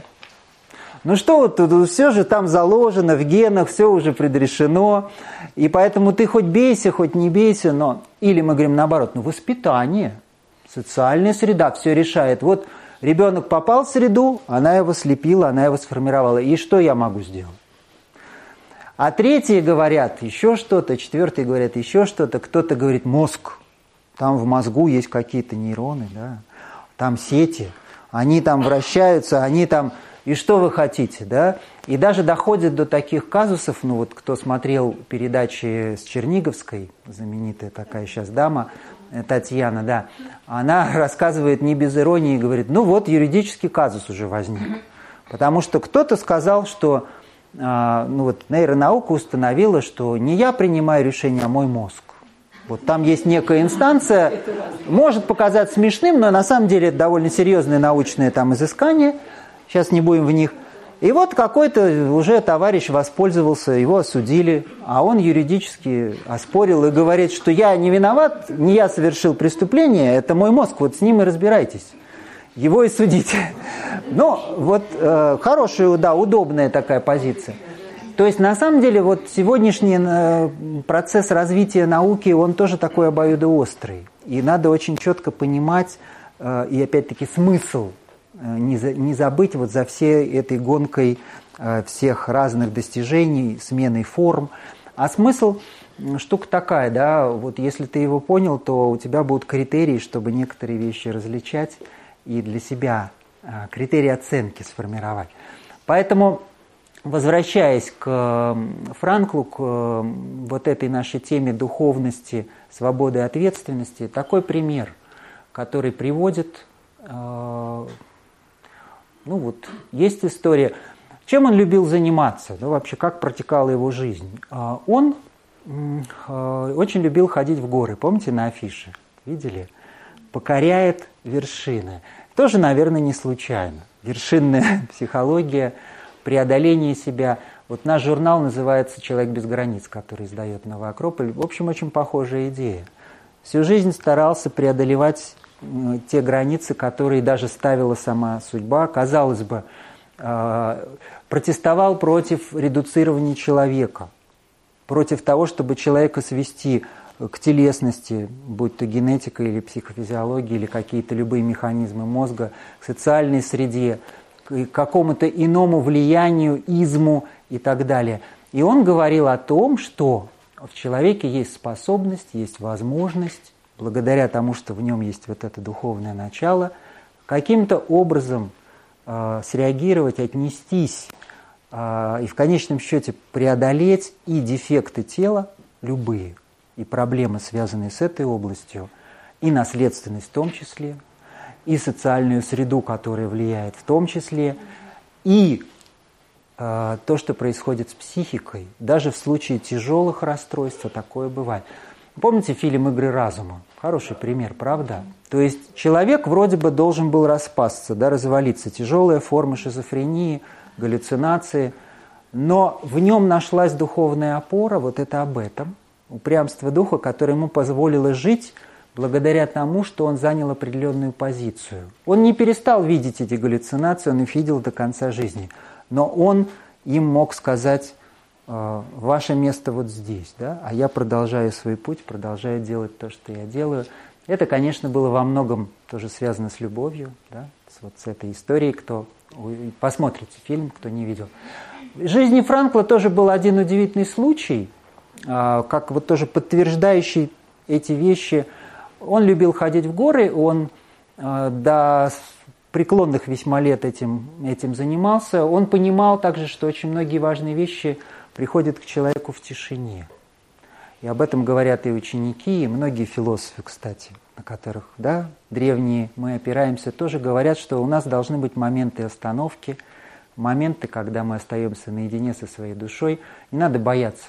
Сейчас все панически боятся, да, вот остаться наедине с своей душой. Мы пытаемся заполнить свое время гаджетами, какой-то беготней, вообще непонятными иногда совершенно вещами и делами – а, потому что очень часто в этом моменте остановки можно задуматься об очень неприятных вещах да, и задать себе не очень приятные вопросы и получить на них не очень приятные ответы. И в конечном итоге это может привести к тому, что, в общем-то, а туда ли ты бежишь? А надо ли делать то, что ты делаешь, а может быть не надо? И мы как-то пытаемся вот это заместить, ну, такой, я бы сказал, иногда псевдодеятельностью очень бурной, а, каждый имеет этот опыт. И вот Франкл ходил в горы, у него там была хижина такая, убежище. И там к нему приходили самые лучшие идеи, там он начинал какие-то замыслы новых книг, но он там не удалялся от мира, не поймите, да, тоже как сейчас некоторые говорят, что надо в чистые места нам всем отправиться, и там тебя ждет счастье. Ну вот, не говоря уже о том, что чистых мест, к сожалению, уже почти не осталось. Потому что все туда идут, и они становятся не очень чистый. И вот э, он, э, когда уже был лишен такой возможности в физическом плане, э, 67 лет нашел интересный выход. Как вы думаете, что он сделал? Он научился водить самолет. Вот тоже такие потрясающие какие-то вещи, когда ты понимаешь, вот как, как бы мысль, ну ладно, ну все, уже возраст, ну пора, все когда-то кончается. И вот так жил до, все, до самого финала, да, он никогда был не согласен, что границы э, есть. Да нету этой границы, просто искать надо дальше. И так и ушел из жизни, в общем-то, если говорить о финале его пути, то э, в этом уже, представляете, возрасте таком преклонном, 92 года – а, сердце слабое было, ему предложили выбор, либо медленное угасание, в любой момент откажет, либо риск. Тоже такая, знаете, интересная философия риска. Но не риска безумного, как сейчас там. Любители острых ощущений, а, и это может привести потом к ну, неприятным моментам, которые ты сам спровоцировал. То, что судьбой не было запланировано для тебя. А, а риск э, какая-то другая тут, да, есть философия, как такое преодоление вроде бы неизбежной судьбы, хотя есть какой-то шанс. И он, наверное, вы догадываетесь, хотя врачи сказали 20-30%.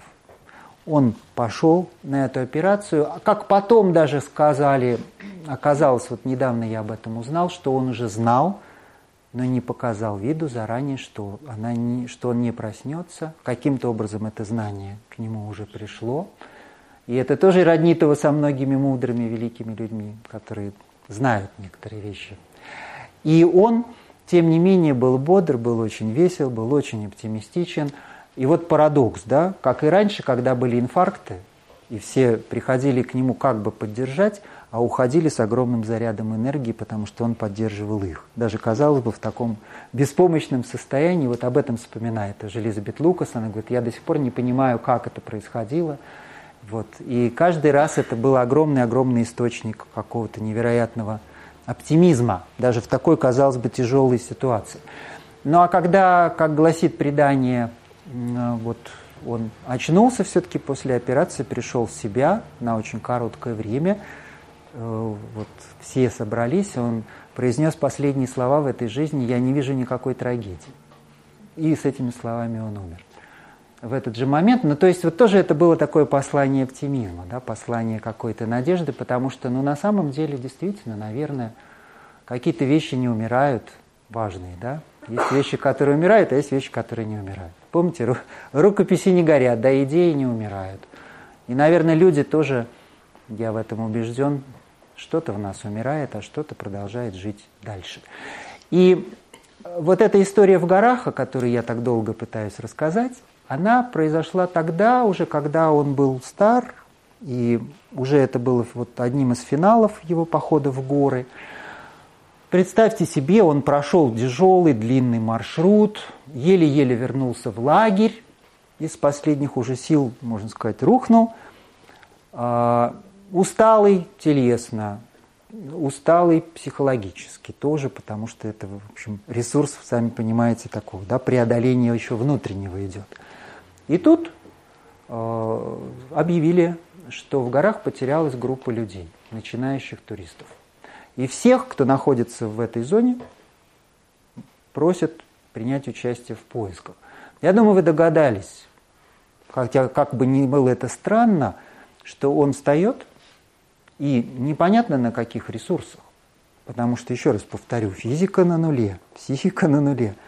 Задействуя какой-то иной ресурс, он идет, доходит обратно вот всю вот эту вот дорогу, которую он еле-еле преодолел. А, участвует в этих поисках, а, в общем, их в итоге находят, но как только сообщают по рации, да, что их нашли, он теряет сознание. То есть вот эта сила воли, сила духа, она держит и тело, и психику до тех пор, пока нужно, и все. Вот такие примеры их очень много разных. Ну, просто вот это вроде бы, понимаете, это вот не концлагерь, да? Это почему, почему мне нравится этот пример? Он такой вроде бы жизненный, бытовая зарисовка. Ну, не бытовая, но... И мы могли бы оказаться в этой ситуации. Может быть, и каждый из вас оказывался в своих моментах, маленьких или больших, когда мы понимали, что наши возможности на самом деле гораздо больше благодаря вот этому загадочному упрямству духа, которое позволяет нам совершать иногда чудеса. Чудеса, которые потом мы сами не можем объяснить, сами даже не, не можем как-то рационально понять. Но, может быть, это и не нужно понимать, нужно их делать, нужно стараться. И поэтому это основа, да, вот эта опора. Еще раз повторю, для Франкла человек – это существо, которое всегда должно не забывать о своих корнях. Знаете, иногда растение может, листочки там завяли, да, и даже кора как-то от ствола уже отвалилась. Но если корни живые, все можно возродить.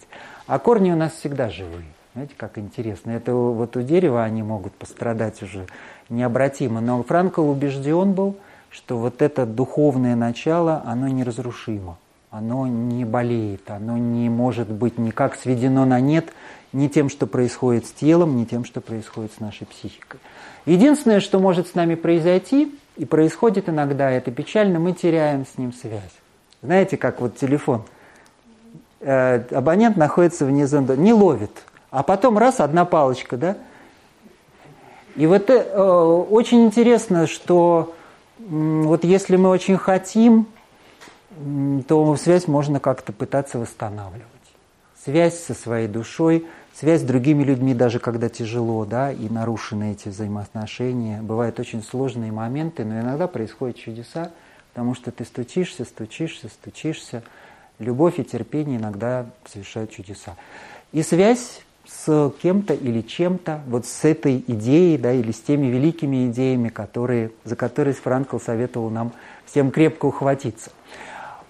Что касается свободы, мы о ней уже много говорили, и еще раз, наверное, скажу, такая вот есть цепочка. Франкл говорит о том, что человек обладает свободой воли, волей к смыслу, смотрите, да? Свобода воли, воля к смыслу – это цепочка, из которой вырастает смысл жизни. Вот мы и пришли к смыслу жизни, и действительно это то, о чем тоже стоит сказать, стоит поговорить, а, потому что по Франклу это очень интересное и емкое такое понятие.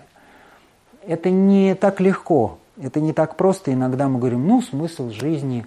Помните замечательную чайку Ричарда Баха? Сцену, когда Джонатан – вот это молодое, ищущее дерзновенное такое существо, стремящееся тоже к преодолению всех границ, э, его изгоняют из стаи, да, потому что речь старейшины, да, он ему говорит, Джонатан Чайка, э, ты должен знать, что смысл жизни непостижим. Есть он или нет, Бог знает, но то, что он непостижим. И не надо думать об этом, надо ловить рыбу мы должны, мы знаем, что мы должны делать. Должны заботиться о пропитании. И вдруг вот рождается это удивительное существо, не такое, как все. А, у нас когда-то лекция была, почему я не такой, как все. Мне запомнилось это название, не знаю. Чувствуете, что-то в этом есть. А потом ты обнаруживаешь, что таких, как ты, не так уж и мало. Не таких, как все. И Джонатан, пройдя тяжелый путь, э, тернистый путь, находит потом новую стаю, находит свою какую-то другую и счастливую жизнь, хотя потом перед ним опять выбор будет. Да? Кто не читал, почитайте. И вот этот момент, да, смысл жизни непостижим, говорят одни. Смысла жизни не существует, говорят другие. Тот, кто его ищет, серьезно болен. Это мы уже сегодня вспоминали. Третий, четвертый, пятый, кто-то говорит, все относительно, у каждого свое. В общем, очень много разных есть на этот счет мыслей, но для нас это очень важный вопрос – и мы постоянно еще раз да, пребываем в этом поиске. Франкл говорил об этом с точки зрения трех моментов. Вообще какая-то тройственность да, присутствует здесь. Мне кажется, это отголоски очень древней еще античной традиции. Дух, душа, тело, вот это триединство. Вот есть три этих аспекта, и они позволяют как-то увидеть картину целиком. Первый момент, он называет его сверхсмысл – Сверхсмысл – это то, о чем мы уже говорили. Это и есть э, то самое духовное измерение, которое никогда не перестает существовать, но иногда оно как бы для нас заблокировано, закрыто временно или постоянно в силу определенных расстройств нашей психики, очень тяжелых уж бывает и такое. Но вот э, всегда есть надежда, что что-то все-таки откроется, да, связь восстановится, какая-то ниточка всегда есть. Да и даже, знаете, в случае тяжелых расстройств меня очень трогает вера – этого человека вера в людей, да, вера в то, что в человеке есть вот этот потенциал. Есть истории из жизни Франкла, он рассказывает момент, когда он остался один на один с таким очень тяжелым шизофреником, который вот хотел выбросить его в окно, ну просто так вот, припадки обострения. И он обратился, как ни странно, не к санитарам, чтобы его скрутили, а к его человечности. И произошло чудо, не чудо, но этот человек остановился – и дал себя потом ну, как-то успокоить и припроводить. То есть э, он понимал, да, что он маленький, хрупкий, этот здоровый, что тут можно сделать, но не язык силы, а язык человечности. И второй потрясающий пример на эту тему приводит Элизабет Лукас, вот та самая, да, его ученица, которая однажды общалась с человеком, который имел такую вот страх, фобию, он руки держал все время под собой, потому что он боялся задушить своего собеседника. И что она сделала, как она от этого его исцелила? Она сказала, она взяла его руки и положила себе на горло, да, маленькая хрупкая женщина, и сказала, я верю вам, вы никогда этого не сделаете, потому что я вижу в вас иное. И вот он исцелился после этого. Но чувствуете, как это рискованно, да, насколько это, ну, вот такой удивительный, смелый поступок и в том и в другом случае, и насколько это нестандартный подход – Потому что есть вера в человека, что в человеке помимо расстройств, еще раз, да, какие бы тяжелые они ни были, всегда что-то живое, да, всегда что-то настоящее, вот оно сохраняется. И э, мы говорили о свободе воли, воле к смыслу и смысле жизни. Вот смысл жизни, э, наверное, самое главное понимать, что он есть, первый момент, да, не сомневаться в этом. Вот он есть. Само понимание сверхсмысла говорит о том, что вообще все в этом мире, оно не случайно, да, и каждый для чего-то нужен – каждый для кого-то нужен, каждый должен найти свой ответ. Э, и вот этот найти свой ответ, знаете, как интересно, да, Франкл разворачивает наши вопросы привычные. Он говорит, что э, мы же что обычно спрашиваем да, у жизни, у судьбы, да, вот, какие мы посылы туда адресуем, условно скажем так, наверх.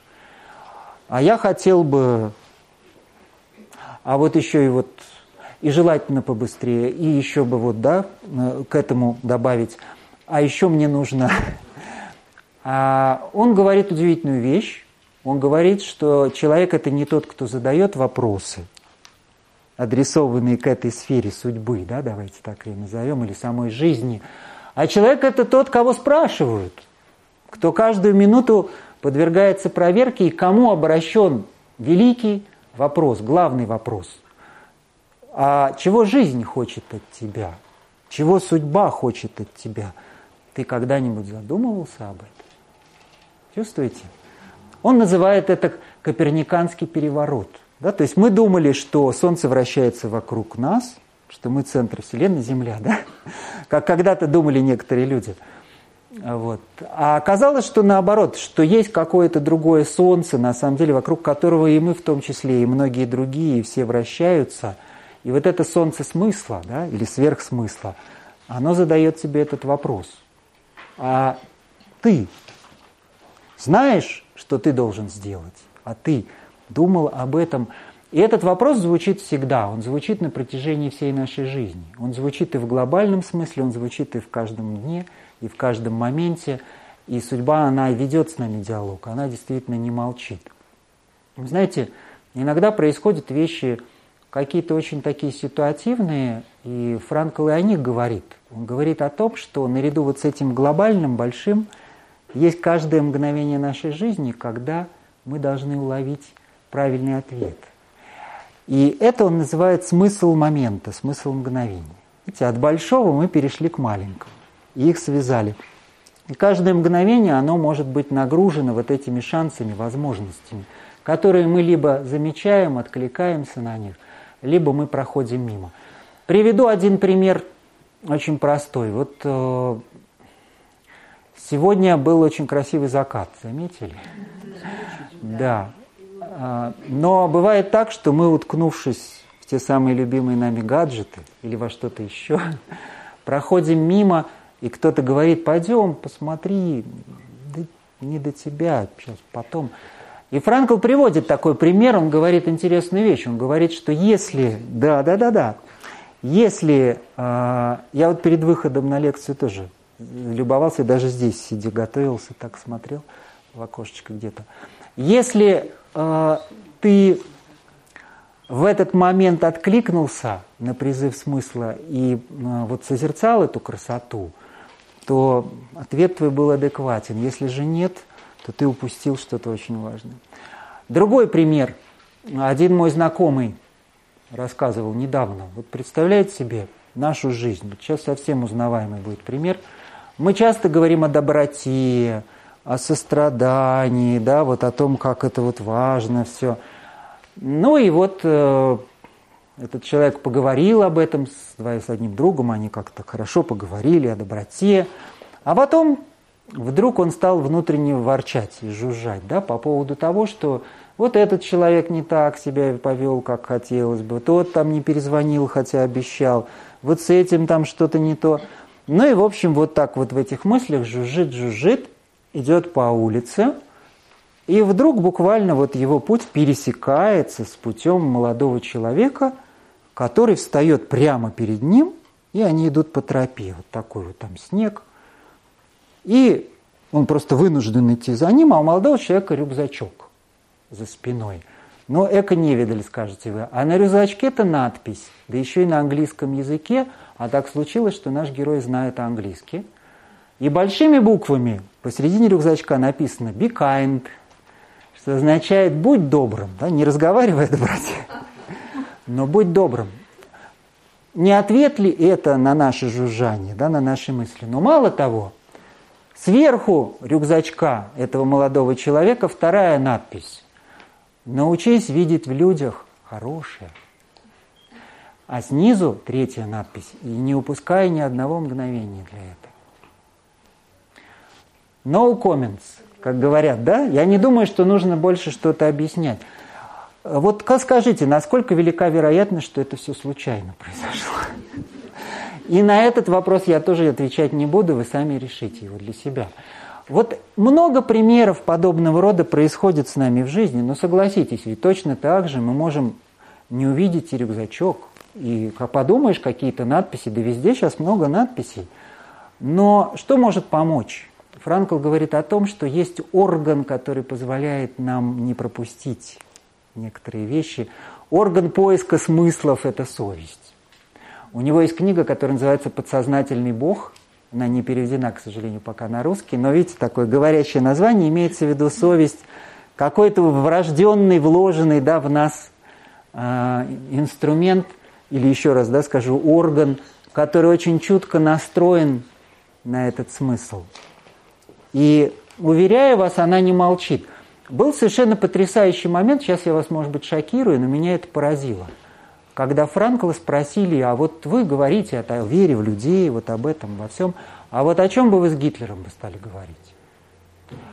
И он ответил, я бы взывал к его совести. Я уверен, что и в нем она есть, она просто похоронена очень глубоко, она спит, я бы попытался ее вытащить, ее разбудить.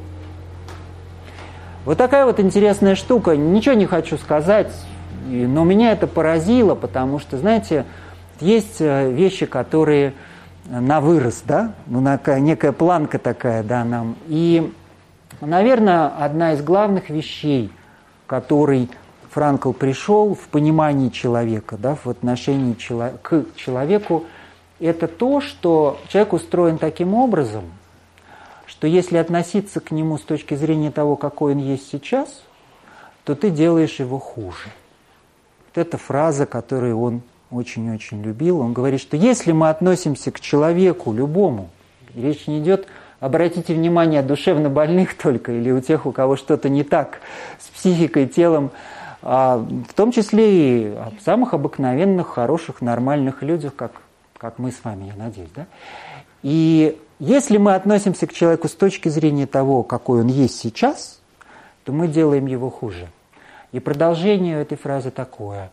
Но если мы сумеем увидеть его таким, каким он может стать, то он станет таким, каким он должен быть. То есть вот этот взгляд, он все время обращен как куда-то выше. Да, вот этот момент, как у Рильки в стихотворении, я сейчас вспомнил, есть такое стихотворение «Прогулка», и он говорит, «Мой взгляд уже сейчас на освещенном холме, вверху, а путь мой впереди».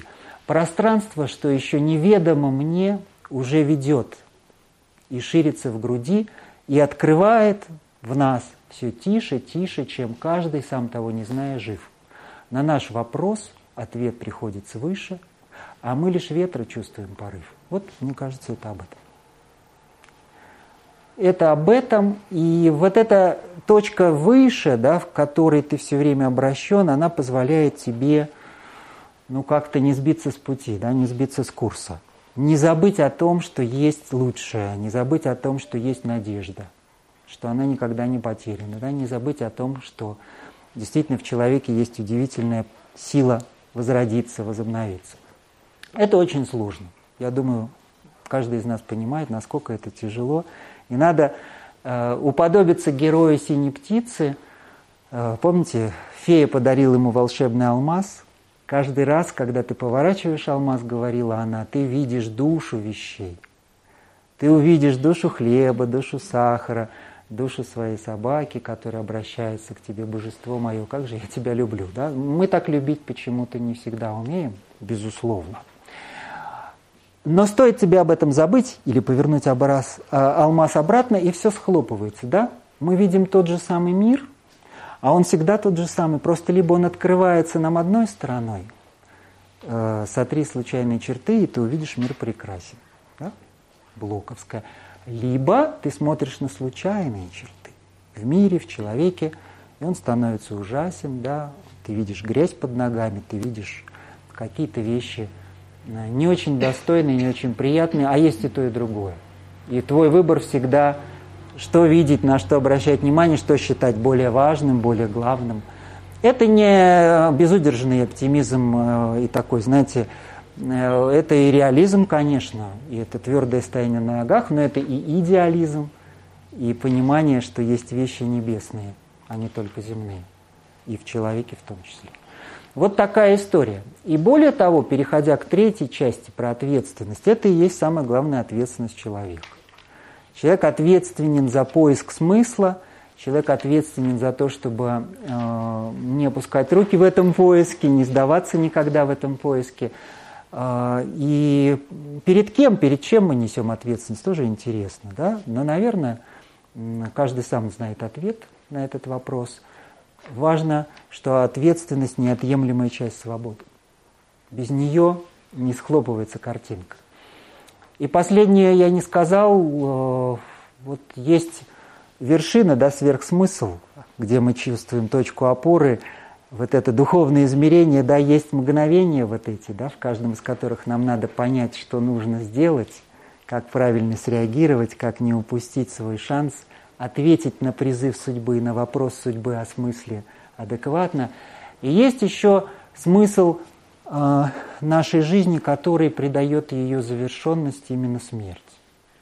Вот это третье измерение, о котором говорит Франкл, что до конца дней, пока мы живем, окончательный вопрос о смысле не будет нами решен. Мы никогда не знаем ответ до самого конца, ибо всегда может случиться еще что-то. Знаете, вот для самых пессимистов дарю вам подарок от Виктора Франкла. Он говорит, а кто может гарантировать, что жизнь еще не, преднес, не преподнесет нам приятный сюрприз? для тех, кто разочаровался. Можете ли вы стопроцентно дать гарантию, что этого не будет? Нет, не можете, если по-честному. Даже если очень сильно сомневаетесь. Так вот, не сомневайтесь. А раз есть шанс, значит, возможно, этот сюрприз уже на пороге. Еще чуть-чуть, да, и он придет, и, быть может, перевернет всю нашу жизнь. Пришвин ждал свою любовь до 67 лет, между прочим. Так, вспомнилось. Микеланджело примерно тоже, да, в таком возрасте. Что-то там у него было. Интересно. Ну, то есть, э, конечно, не оптимистично звучит, да, для молодых людей, присутствующих здесь, я понимаю. Но не факт, что надо будет нам ждать так долго, верно? А, но если говорить о любви, то э, еще, наверное, стоит сказать немножечко, уже надо заканчивать, еще чуть-чуть, а, о трех путях, о трех дорогах к смыслу. Да, мы поговорили про духовность, про свободу, про ответственность чуть-чуть, про смысл жизни, смысл момента. И последний, наверное, важный момент. Франкл говорит, что есть три дороги, три пути, главных таких, столбовых, да, и они в нашей жизни всегда открыты в начале. А потом так может случиться, что с течением времени некоторые дороги начинают закрываться, но одна из них всегда остается. Последняя, третья, она открыта всегда, даже если будет очень плохо, очень сложно, очень тяжело. Первая дорога, он называет еще эти дороги, связывает их с понятием иногда ценностей, да? Смыслы, ценности – это, в общем-то, об одном. Ценности творчества, ценности созидания, так он говорит об этом. Э, красивый момент – это то, чем мы можем обогатить этот мир. Как было бы здорово, представьте, если бы мы могли сказать, что я покидаю этот мир чуть более обогащенным, э, чем момент, когда я пришел в него. Я все-таки что-то сделал. Я оставил какой-то след, в чем бы это ни выражалось. И для этого у нас есть возможность не только намерения благие иметь, да, не только хорошие мысли питать, но и активно, созидательно, конкретно действовать, да, совершать поступки, э, творить. Это и то, что связано, быть может, с нашей работой, да, это и то, что может связано быть, вот как папа мне сегодня сказал – вот пришел, пенсию получил, перевел бабушку через дорогу. Как бы по ходу судьба всегда будет подбрасывать тебе вот эти моменты. Главное не упустить их. И э, перевел бабушку через дорогу – это не менее ценно, чем что-то большое, потому что это тоже ценность созидательная, активная. Пока есть у тебя такая возможность. Хотя сам он уже дедушка, на самом деле, которому 82 года. И вот э, Второй момент – это ценности переживания. Это ценности, связанные с тем, как мы красиво, помните, вспоминали, что я могу испытывать, созерцая закат или звездное небо, или глядя в глаза человеку, такие вот, да, бездонные удивительные. А, то есть вот какие-то мгновения, которые могут оказаться очень нагруженные, наполненные смыслом, хотя они простые, маленькие. Ими Франкл говорит, а это то, чем мир может обогатить нас. Да? Первое, я отдаю миру, второе, мир обогащает меня, но не упусти этот шанс. И, конечно, среди этого э, взаимообмена он очень особо говорит о любви. Один момент все-таки скажу о любви. Да? Э, ну, например, вот эта история про, э, про первую жену, там была такая, или про вторую, неважно, в принципе, неважно, что, представляете, вот уже они встречались, и вот такое торжественное важное событие, первая встреча с родителями, да? Ну, все же мы знаем, как сколько. Семейный обед, она приглашена к его родителям, это было еще до, да, до, ну да, значит, первое. Все правильно, вычислили. И э, вот они садятся, и тут звонок, его вызывают на срочную операцию. И он возвращается спустя только много часов. Обед уже простыл, и увидит удивительную картину, что она сидит, ждет его. И первый вопрос. Не доколе, да, и почему, а как прошла операция. И вот он сказал себе тогда, наверное, я сделал правильный выбор. И это она. Ну, потому что для нее важны те же вещи. Да?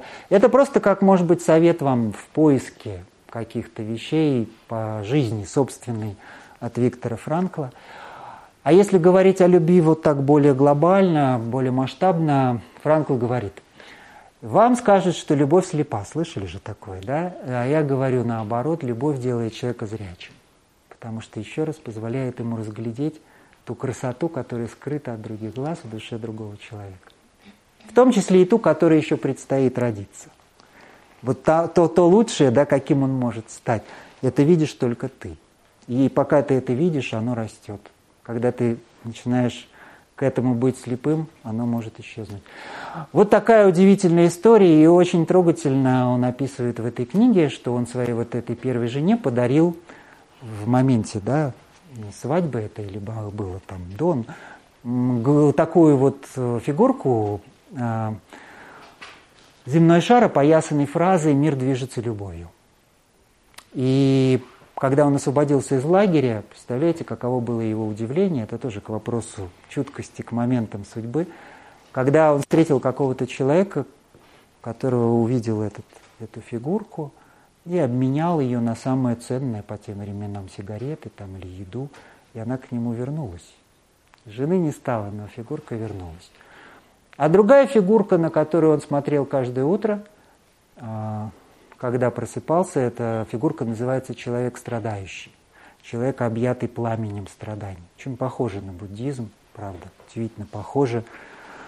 И это давало ему силы и восстанавливало его связь с пониманием смысла своей жизни. А смыслом своей жизни он полагал, однажды его об этом спросили, а, и он сказал, что смысл моей жизни – помогать людям находить смысл жизни. Вот это было его задачей – было его путем.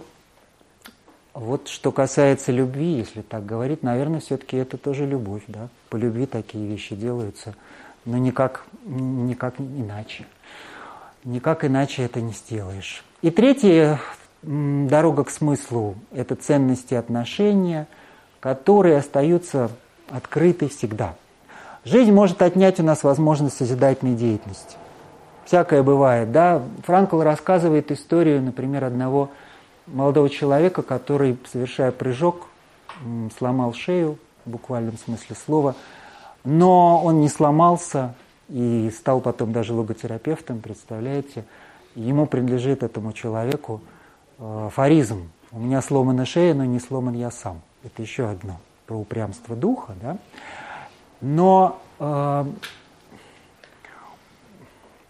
Ценность отношений – это возможность отнестись определенным образом даже к той неизбежной судьбе, которая с тобой приключилась. К тому, что приключилось с твоим сломанным телом, к тому, что приключилось с твоей слегка дефективной психикой даже. ты можешь как-то занять позицию. Это мудрость философов-стоиков, да, я думаю, что многие ее узнали. Можно вспомнить Марка Аврелия. Не событие это является несчастьем, а способность достойно его перенести счастье. Вот такой подход отставляет открытой дорогу нам всегда. И даже если жизнь отнимет у нас и через страдания притупляет даже способность переживать, ощущать, то мужество занять позицию остается. Франкл приводит пример один очень трогательный человека, который последовательно проходил все эти этапы, будучи неизлечимо болен. И пока он был, мог, он что-то старался делать, шутил, подбадривал своих товарищей по палате. Но когда все это стало уже невозможным, то последний подвиг, который он совершил незадолго до ухода, там описан очень так потрясает – Э, он сделал выбор, да, он занял позицию, он принял решение не будить своего врача, который после ночной смены свалился от усталости, просто заснул, э, чтобы сделать ему укол обезболивающего, хотя пришлось терпеть очень сильные боли. Но он решил его не будить, дать ему поспать побольше, потерпеть. Вот это та степень свободы, которая остается, она всегда остается, да, как ни странно, хотя иногда нам кажется, что уже нет там никакой свободы. Но не хочется говорить о каких-то грустных вещах, да, о каких-то таких совсем тяжелых моментах, потому что ценности и отношения, мне кажется, применимы и к нашей повседневной жизни, когда мы просто по-другому осмысливаем все, что с нами происходит. И понимаем, как говорил польский поэт Ян Твардовский, что иногда с неба падают несчастья, необходимые для счастья. Он говорит, оглянись, посмотри. Падают с неба большие маленькие несчастья, необходимые для счастья. Все это очень интересно. И иногда мы понимаем это потом, переосмысливая свою жизнь, что то, что с нами происходило, это было вовсе не так драматично, а наоборот, это было просто необходимо для нашего внутреннего становления, для нашей зрелости. Ну и последнее – а, напоследок два вам подарка от Виктора Франкла, два таких образа, а, которые он очень любил. Один образ – это бумеранг. Мы все знаем, что бумеранг, а, вернее, думаем, что знаем, это такая штука, которую, если запустишь, то она к тебе возвращается, правда? А Франкл уточняет, он говорит, что есть один момент, нюанс такой важный, что возвращается бумеранг только тогда, когда он пролетел мимо цели. Если же он поразил свою цель и попал туда, куда был послан, он там остается. Так и человек, если промахивается мимо смысла, возвращается к самокопанию, к самому себе. Смотрите, как красиво, да, еще раз. Запомните урок бумеранга. Важно не зацикливаться на себе. Да, что бы с нами ни происходило, ответ всегда лежит вокруг, и там огромное количество возможностей смысла. И ты найдешь и увидишь, где ты можешь быть полезен, кому ты нужен и чем можешь помочь. Кто откроет глаза, он увидит очень много возможностей всегда. А второй образ – это самолет, а, любимый Франклом, да, который он, как вы уже знаете, научился водить. А, и он говорил так, что самолет – в принципе, может э, всю жизнь ездить по земле. Но при этом он теряет смысл самолета, потому что смысл самолет свой обретает только тогда, когда он взлетает. Только в небе он обретает себя как самолет.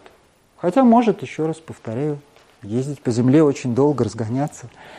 И это тоже напутствие, наверное, нам э, на то, чтобы не бояться взлетать, не бояться осмеливаться, не бояться отрываться от привычных опор, уходя в какие-то вещи пока неизведанные, но если мы чувствуем, что они очень наполнены смыслом и теми ответами, которые для нас припасла судьба, то надо, надо двигаться туда. Спасибо большое, дорогие друзья. На этом мы закончим.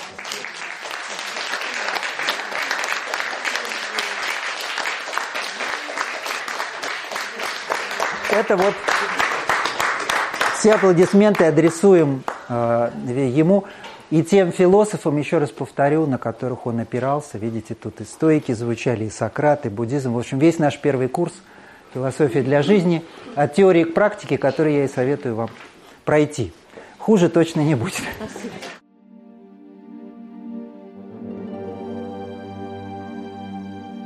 Чтобы не пропустить новые материалы на нашем канале, не забудьте, пожалуйста, подписаться на него.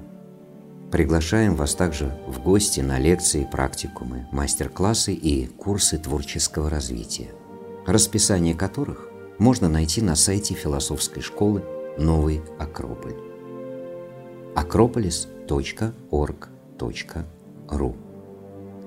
До встречи!